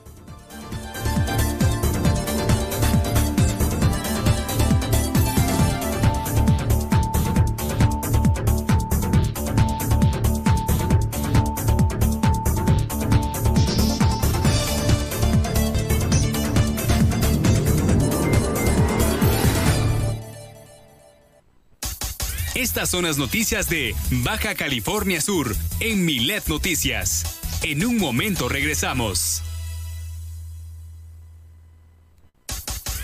Milet Noticias Baja California Sur transmite en Los Cabos en 91.5 FM y La Paz 95.1 FM.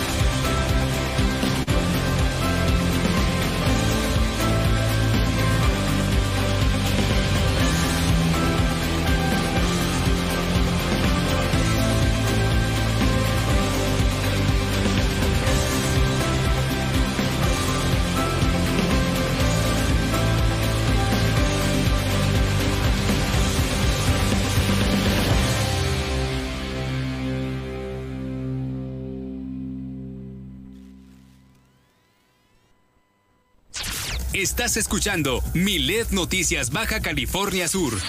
Desde La Paz por el 95.1 FM y Los Cabos por el 91.5 FM.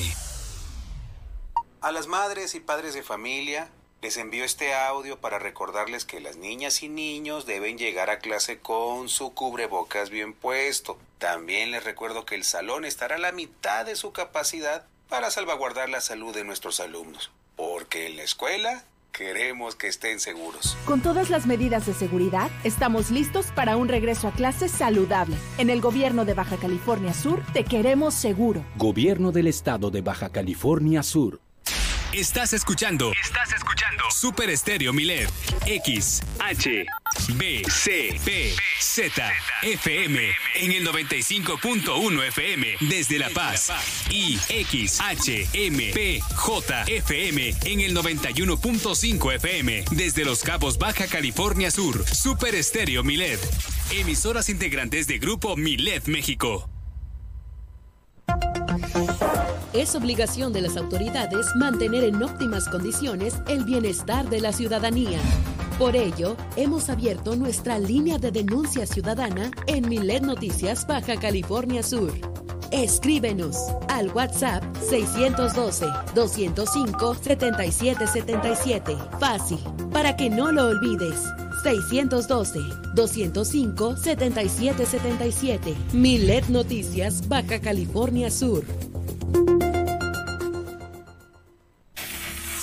En el 95.1 FM de La Paz y 91.5 en Los Cabos, Milet Noticias Baja California Sur. La información más importante del estado, México y el mundo con Germán Medrano, de lunes a viernes a las 2 de la tarde. Milet Noticias Baja California Sur. Continuamos en Milet Noticias.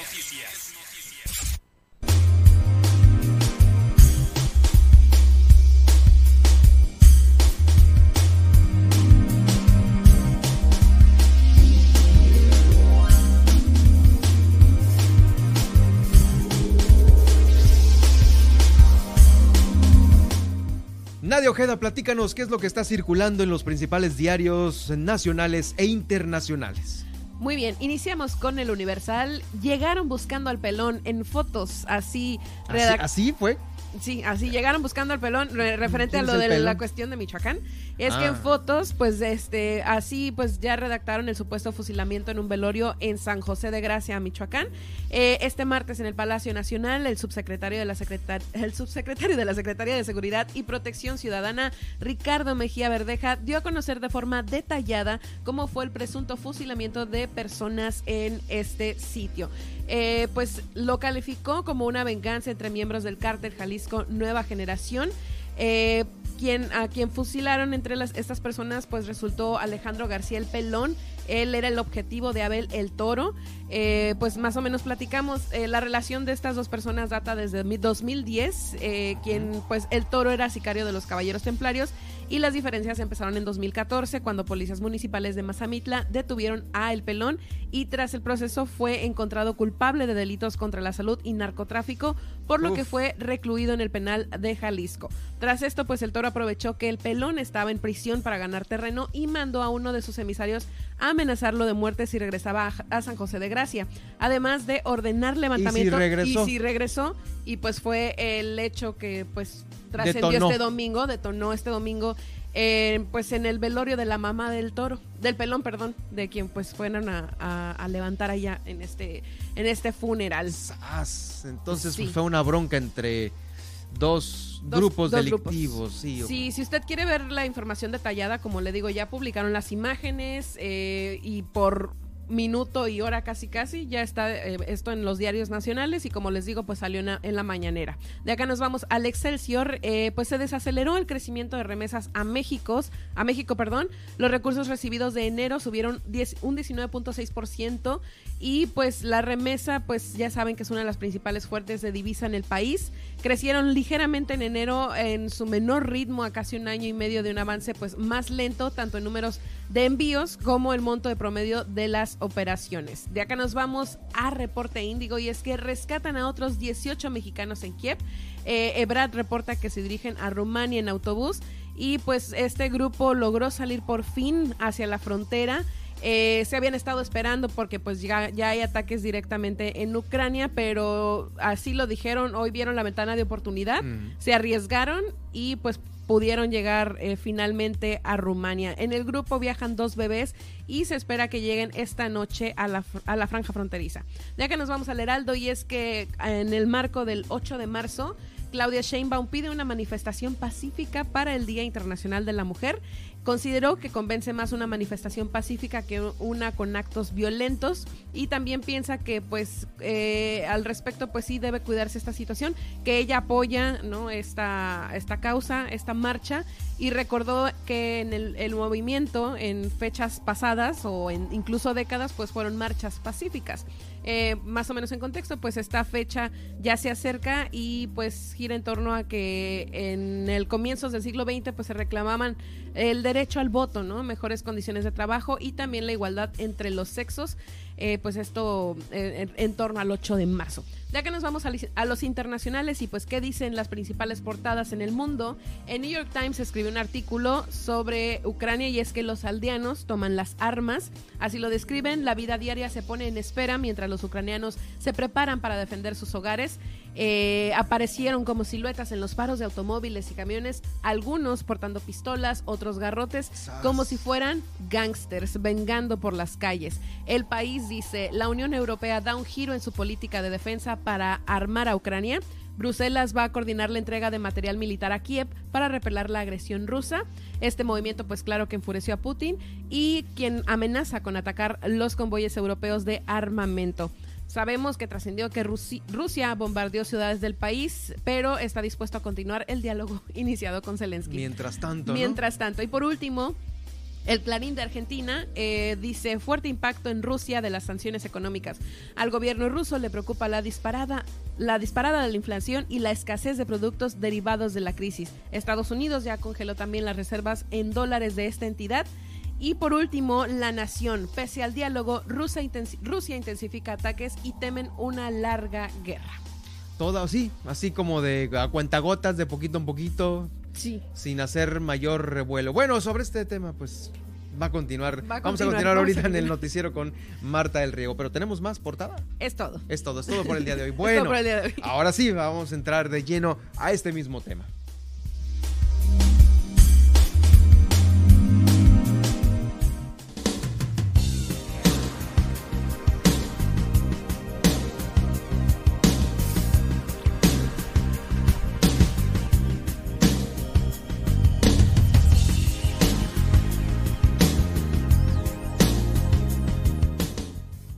Y como cada semana ya está con nosotros Marta del Riego. ¿Cómo estás Marta? ¿Qué tal? Bienvenida de nueva cuenta aquí a esta frecuencia. Gracias, gracias Germán, Nadia, pues un gusto estar con ustedes. Como cada Oye, pues sí, mira, dentro de los eh, análisis y ya ves que eh, pues, eh, se te dan, se te dan ahí en las redes sociales, no quería dejar pasar el hecho de platicar contigo el tema del el conflicto Rusia-Ucrania, el cual, pues bueno, si bien sabemos nosotros, este conflicto pues ha sido eh, en estas últimas semanas, híjoles, ha puesto pues a todo mundo con los pelos de punta, ¿sí?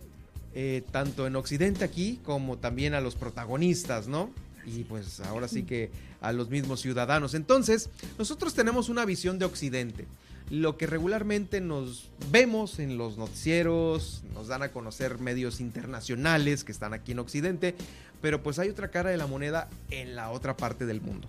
Así es, Germán. Eh, pasa que de repente las guerras se vuelven guerras de narrativas, ¿no? De a ver quién, eh, quién puede instalar su versión de la, de la historia, de las situaciones. Sí, sí. Y pues nosotros obviamente estamos eh, muy expuestos a una, una narrativa occidente que responde precisamente a los intereses de, de- de Occidente.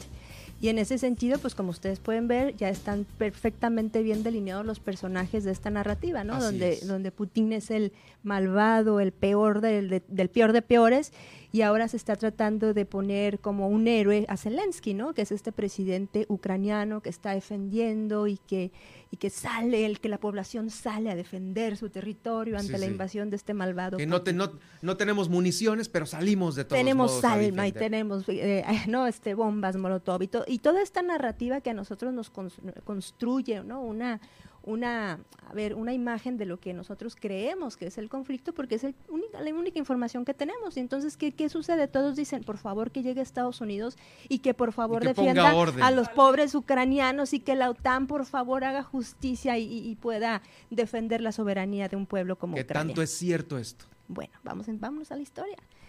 La, la cuestión es que este, para empezar, en- hay que entender que esta no es una historia, no es un cuento de buenos y de malos.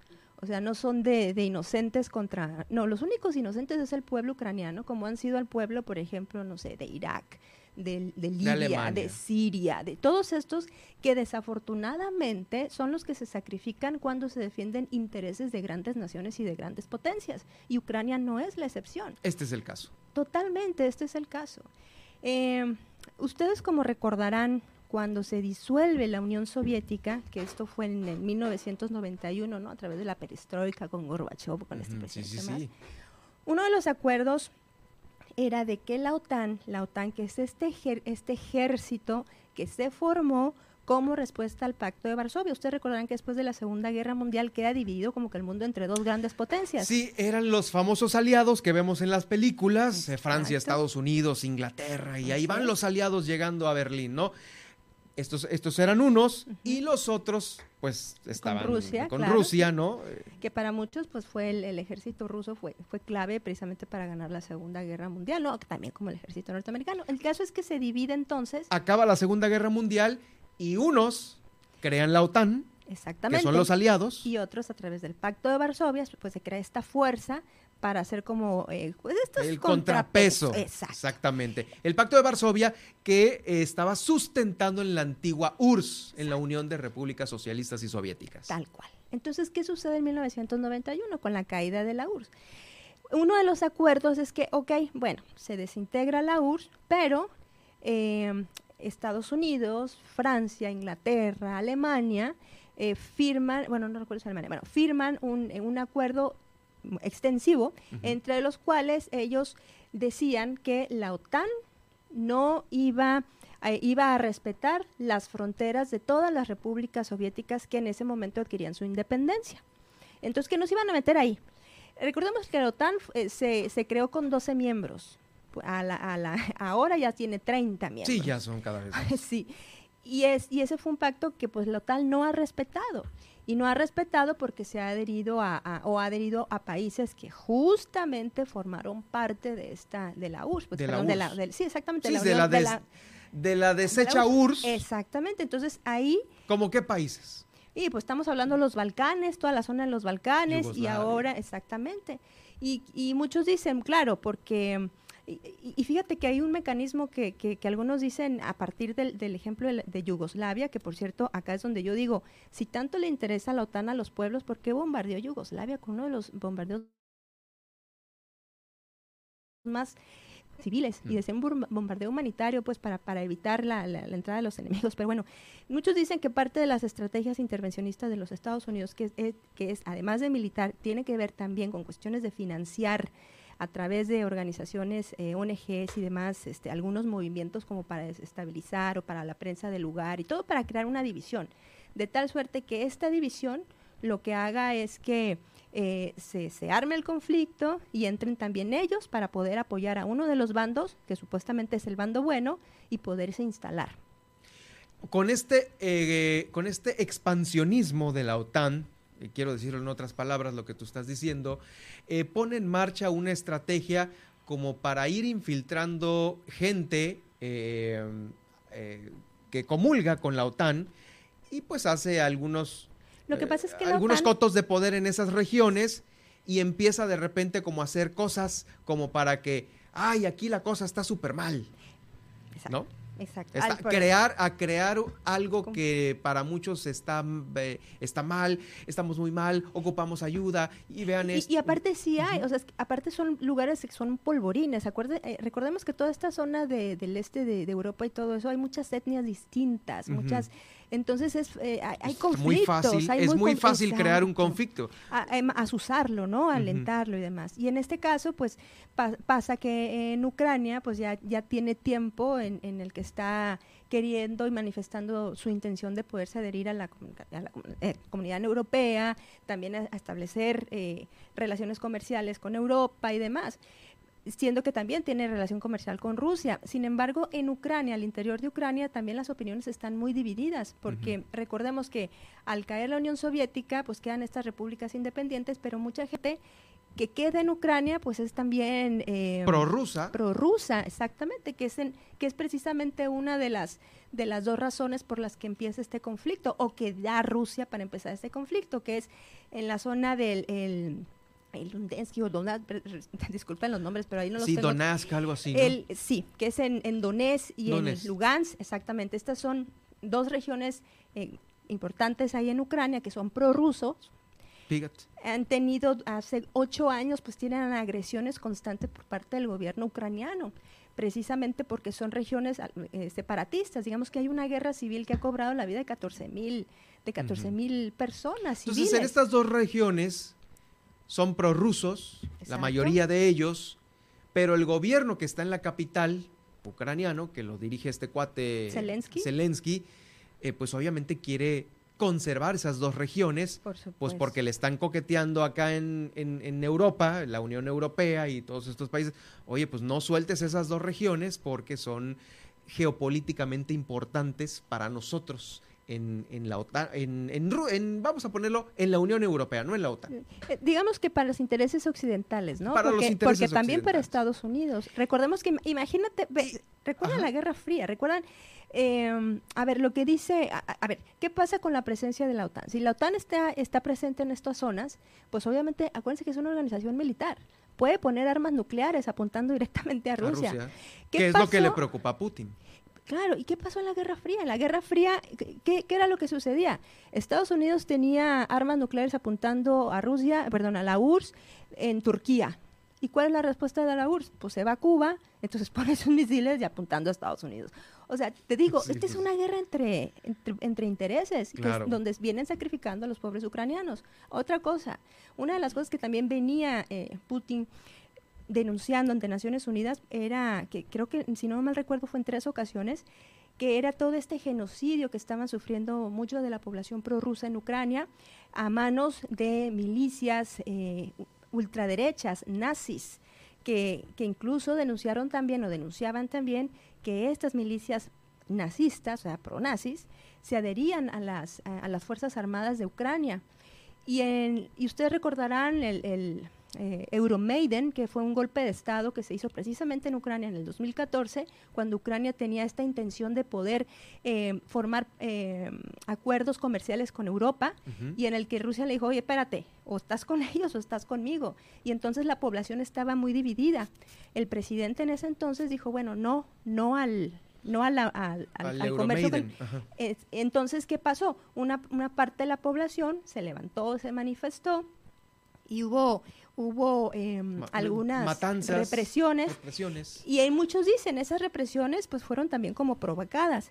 Y parte de estas represiones eh, eh, hubieron hubo en una en una zona del Donbass o algo así no recuerdo no no perdón en Odessa la ah. masacre de Odessa que, que estas milicias pronazis quemaron a 50 personas vivas fíjate prorrusas en, en, este tipo en, en esta pues en esta... y de ahí se generan, eh, eh, y de ahí vienen los comentarios de Putin que salieron hace poco y lo, lo comentábamos aquí en la sección de, de, las tendencias y del, y del periódico, que había dicho que no, o sea, le invitaba a que pues el ejército tomara el poder y que sacaran a esos neonazis eh, Exactamente, de, las, de las regiones prorrusas. De las regiones prorrusas, porque sí se estaban pasando de lanza, ¿no?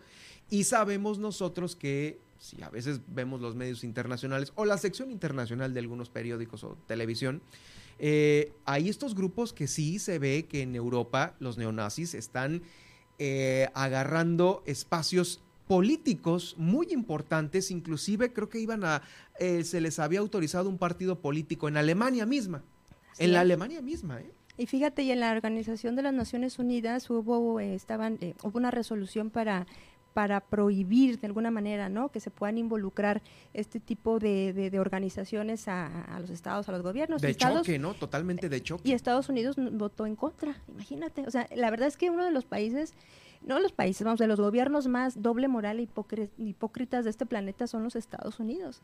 Y en donde están sus narices, no, eh, no Pues obviamente, pues hay ah, conflicto. Pues ahí está el gobierno de Donald Trump. ¿Quiénes son la mayoría de los votantes de Donald Trump? Los del Ku Klux Klan, los que pues no, no, no pasan el tema de, de, pues ahí está el muro, porque obviamente el tema de, la, de, la, de, los latinos pues no, no le agrada a Donald Trump y ahí están defendiendo justamente, eh, bueno, pero eso esa es otra historia, la, la, que tenemos acá en México. Y ¿eh? interesante lo que hablas de Trump, porque Trump fue nunca Estados Unidos había estado, digamos, cerca en, la, época más reciente que Rusia que con Trump, porque dicen, pues ya ven que está este rumor de que fue Rusia el que lo ayudó a llegar a las a, ganar la presidencia. exactamente. por el espionaje y todo Exactamente. Entonces, bueno, este, toda esta situación que te digo. Sí, lo dijo ayer Trump. Ayer dijo Trump que él iba a estar muy al pendiente de las próximas elecciones, que se iba a volver a lanzar, porque cuando él gobernó Estados Unidos no hubo ningún solo conflicto con Rusia. y obvio. Ajá. El pero con otro sí. Exactamente, pues es que depende de sus intereses, pues. Y la cuestión es que es, desafortunadamente estos países eh, defienden sus intereses, pero en otros territorios. Si les tocara en sus, en sus propios territorios las guerras, las negociaciones para la paz serían expeditas, serían rápidas, pero no, no les importa, la vida no, no nada en comparación de sus, de sus intereses. Por eso, yo, o sea, a ver, no se trata de ser prorrusos tampoco, o sea, no prorruso, perdón, pro-Putin o Putin, perdón, sino es no tomar bandos, no decir, no apoyar a uno ni apoyar a otro, porque cuando tú te enfocas en un villano, estás absolviendo a los demás a los demás personajes que forman parte de esta trama. Estás pues. comprometiendo también a los demás, a tu radio escuchas, a tus televidentes. Eh, si tú dices, no, es que Putin es un villano, es el peor. No, espérame, pues también hay otra historia por allá, que es un teléfono descompuesto que viene desde el otro lado del mundo y que a nosotros nos hay aquí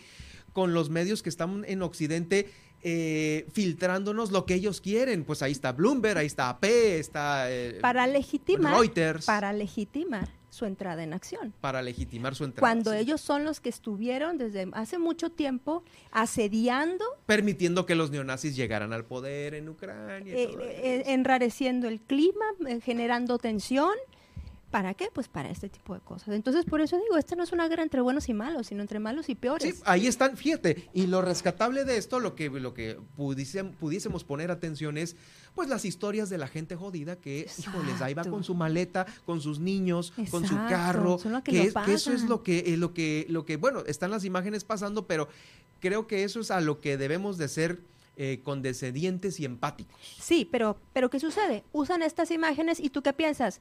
Maldito Putin, maldito, mm, ¿no? Es el malo. Cuando deberías decir, malditos todos los países que están involucrados y que están le están costando la vida a los ciudadanos. sí, claro, o sea, enfocarnos al tema de que los ciudadanos son los que la están pasando mal. Por supuesto, ellos son los que merecen la solidaridad, no los gobiernos ni los estados, como merecen el pueblo de Siria, de Libia, de todos los que han sufrido de estos intereses de las grandes potencias. Oye, y ahorita platicábamos antes de entrar al aire, ¿de dónde viene el presidente de Ucrania? El, presidente de Ucrania es un personaje muy carismático, obviamente, y él es. Porque ha salido en medios últimamente y ha tenido el cuadro en. Lo están queriendo poner como un eh, sí, sí, sí, exacto. y fíjate que eh, haces, eh, haces un, comentario muy, muy interesante porque como Justin Trudeau, ¿no? Este presidente de Canadá, que son perfiles como muy, muy versátiles, ¿no? que él era el modelo, era boxeador y demás. Bueno, el Zelensky, él era actor, productor, guionista, inclusive fue protagonista de una serie ucraniana en el que hacía el papel precisamente de un, de un presidente, ¿no? Un servidor público. Y que después, bueno, gana por gran popularidad, pues gana las elecciones. O sea, viene de un reality show el presidente de Ucrania. Eh, del show business, del, show, business, del show business del cual pues, exactamente América pero pues, es, el número uno pero como, como es, eh, hay, hay, mira hay muchos de los presidentes este son como dice como títeres no de los de las grandes potencias que los usan mm. únicamente pues para te repito pues para sus intereses. Y en ese sentido Ucrania es el segundo país más grande de Europa con las reservas. Imagínense que el 30% del trigo que consumimos todos bueno en el mundo pues digamos no todos este viene de esta región. Entonces van a subir las tortillas de harina, pues muy probablemente. el la gasolina, todo. Pues Exactamente, y por ahí pasa el gasoducto que alimenta a la Europa la mayor parte del gas, que también imagínate estar bajo la bajo el control de la OTAN y del, del occidente, pues estás también es, en fin, muchísimas. Es muchísimo por donde comentar. Bueno, pero lo más importante ya lo diste a conocer, Marta, y quiero agradecerte como todos, como todas las semanas, el que nos acompañes con un tema interesante. Seguramente vamos a darle seguimiento a esto para la próxima semana aquí en Milet Noticias. Oh, no, gracias a ti, Germán, y gracias a ti, Nadia. Bueno, nosotros nos vamos al resumen, ya es hora del resumen.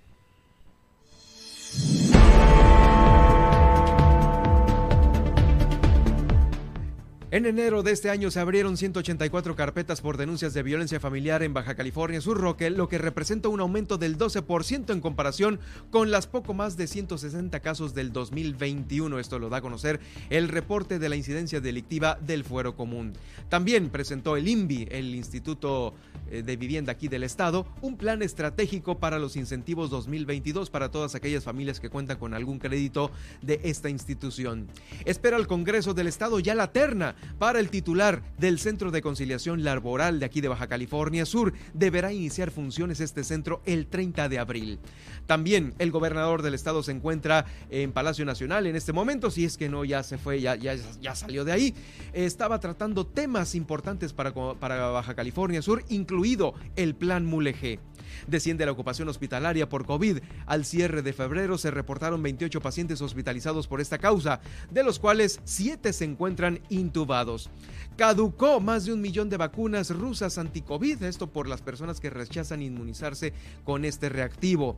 También eh, se está y ya se entró, ya se hizo esta solicitud para bombardear nubes aquí en Baja California Sur a partir de junio, cuando estas ya estén listas para que se provoquen las lluvias que vengan a beneficiar al campo sudcaliforniano. Sobre esto platicamos con Jacqueline Valenzuela, la directora del Centro de Energía Renovable y Calidad Ambiental aquí en este estudio, eh, por lo que le invito para que más tarde escuche el podcast en las plataformas que usted ya conoce y maneja muy bien. Hablamos también sobre qué tan benéfico es la verificación vehicular y qué tan benéfico al, medio ambiente de aquí de Baja California Sur. Para este mes de marzo que inicia, se esperan 40 cruceros en Los Cabos y se esperan también que arriben unos 50 mil turistas. Eh, Guillermina de la Toba nos informó sobre los Spring Breakers que ya van a llegar este próximo fin de semana a Los Cabos. Se espera un poco más del 50% de que eh, la derrama que traigan ellos llegue a los bares y los restaurantes de Los Cabos. La otra parte pues será por supuesto para el transporte aéreo y para los hoteles. Una mujer en Comondú se lleva el segundo lugar de este concurso de fisicoculturismo en Ciudad de México, el Mister México. Felicidades a ella y a sus entrenadores. También aquí en la ciudad de La Paz hay cada vez más personas en situación de calle y resulta que uno de ellos se desvaneció amaneció muerto la mañana de este día. Y en la información nacional e internacional, en la mañanera, Mejía Verdeja describió el suceso del fusilamiento en Michoacán como una venganza entre miembros del cártel Jalisco Nueva Generación. Además, rescatan a otros 18 mexicanos de Kiev. Eh, Brad reportó que se dirigen a Rumania en autobús. Y respecto al 8 de marzo, Claudia Sheinbaum pide una manifestación pacífica para el Día Internacional de la Mujer. Y en las internacionales, déjenme informarles, informarles de último minuto que Apple retira de la App Store a medios rusos. RT y Sputnik ya no estarán disponibles en todo el mundo. Así como lo ¿Ya? Ya. A ver, a ver, repíteme eso. sí, Apple, o sea, además de que ya no va pues exportar productos, ¿no? De esta empresa de la manzanita, pues también del App Store ya se retiraron estos dos medios rusos que como bien dices Marta, pues ya no vamos a tener más versión del de lo que pasa ya, no de la, otra cara del hijo, qué difícil. Y ya lo dijo hoy, justamente hoy, el presidente Andrés Manuel López Obrador lo dijo en la mañanera, que aquí en México no se iban a bloquear ni empresas con capital ruso, ni tampoco medios de información, en este caso Rusia Today, RT y también Sputnik. Es un comentario importante del presidente, creo que es un acierto de entre todo lo que dice. Que ha sido la política que rige las relaciones internacionales de nuestro país. Adherido a la doctrina Estrada, como bien lo, lo comentas, Marta. Así es. Y pues bueno, un acierto del presidente hoy por la mañana en la mañanera. Yo soy Germán Medrano, me da mucho gusto haberlos, eh, haber estado con ustedes en estos 120 eh, minutos de transmisión. Muchísimas gracias. Eh, espero nos sintonicen más al rato en nuestra repetición. Así es, que tenga usted una excelente tarde. Eh, sígame en Twitter en arroba Germán Medrano y también en Germán Medrano Nacionales.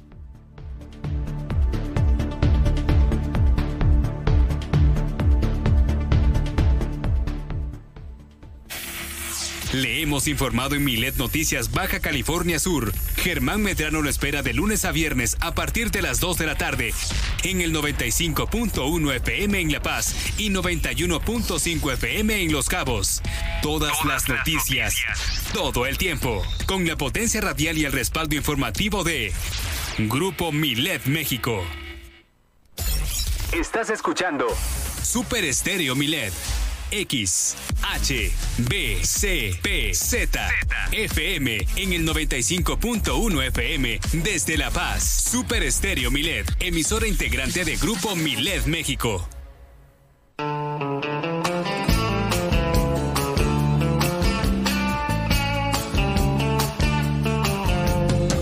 Dicen que tienes veneno en la piel y es que estás hecha de plástico fino Dicen que tienes un tacto divino y quien te toca se queda con él. Y si esta noche quieres ir a bailar, vete poniendo el disfraz de pecadora.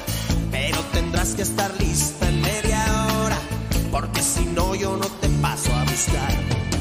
Pero primero quieres ir a cenar y me sugieres que te lleve a un sitio caro. A ver si aceptan la cartilla del par porque si no lo tenemos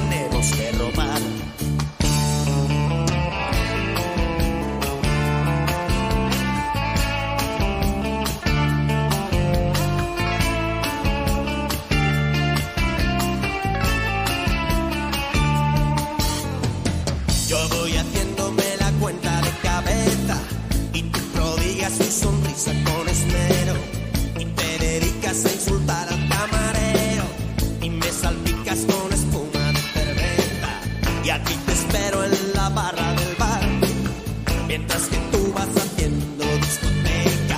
Como te pases, te lo advierto, muñeca, que yo esta vez no te voy a rescatar. Te crees que eres una bruja consumada,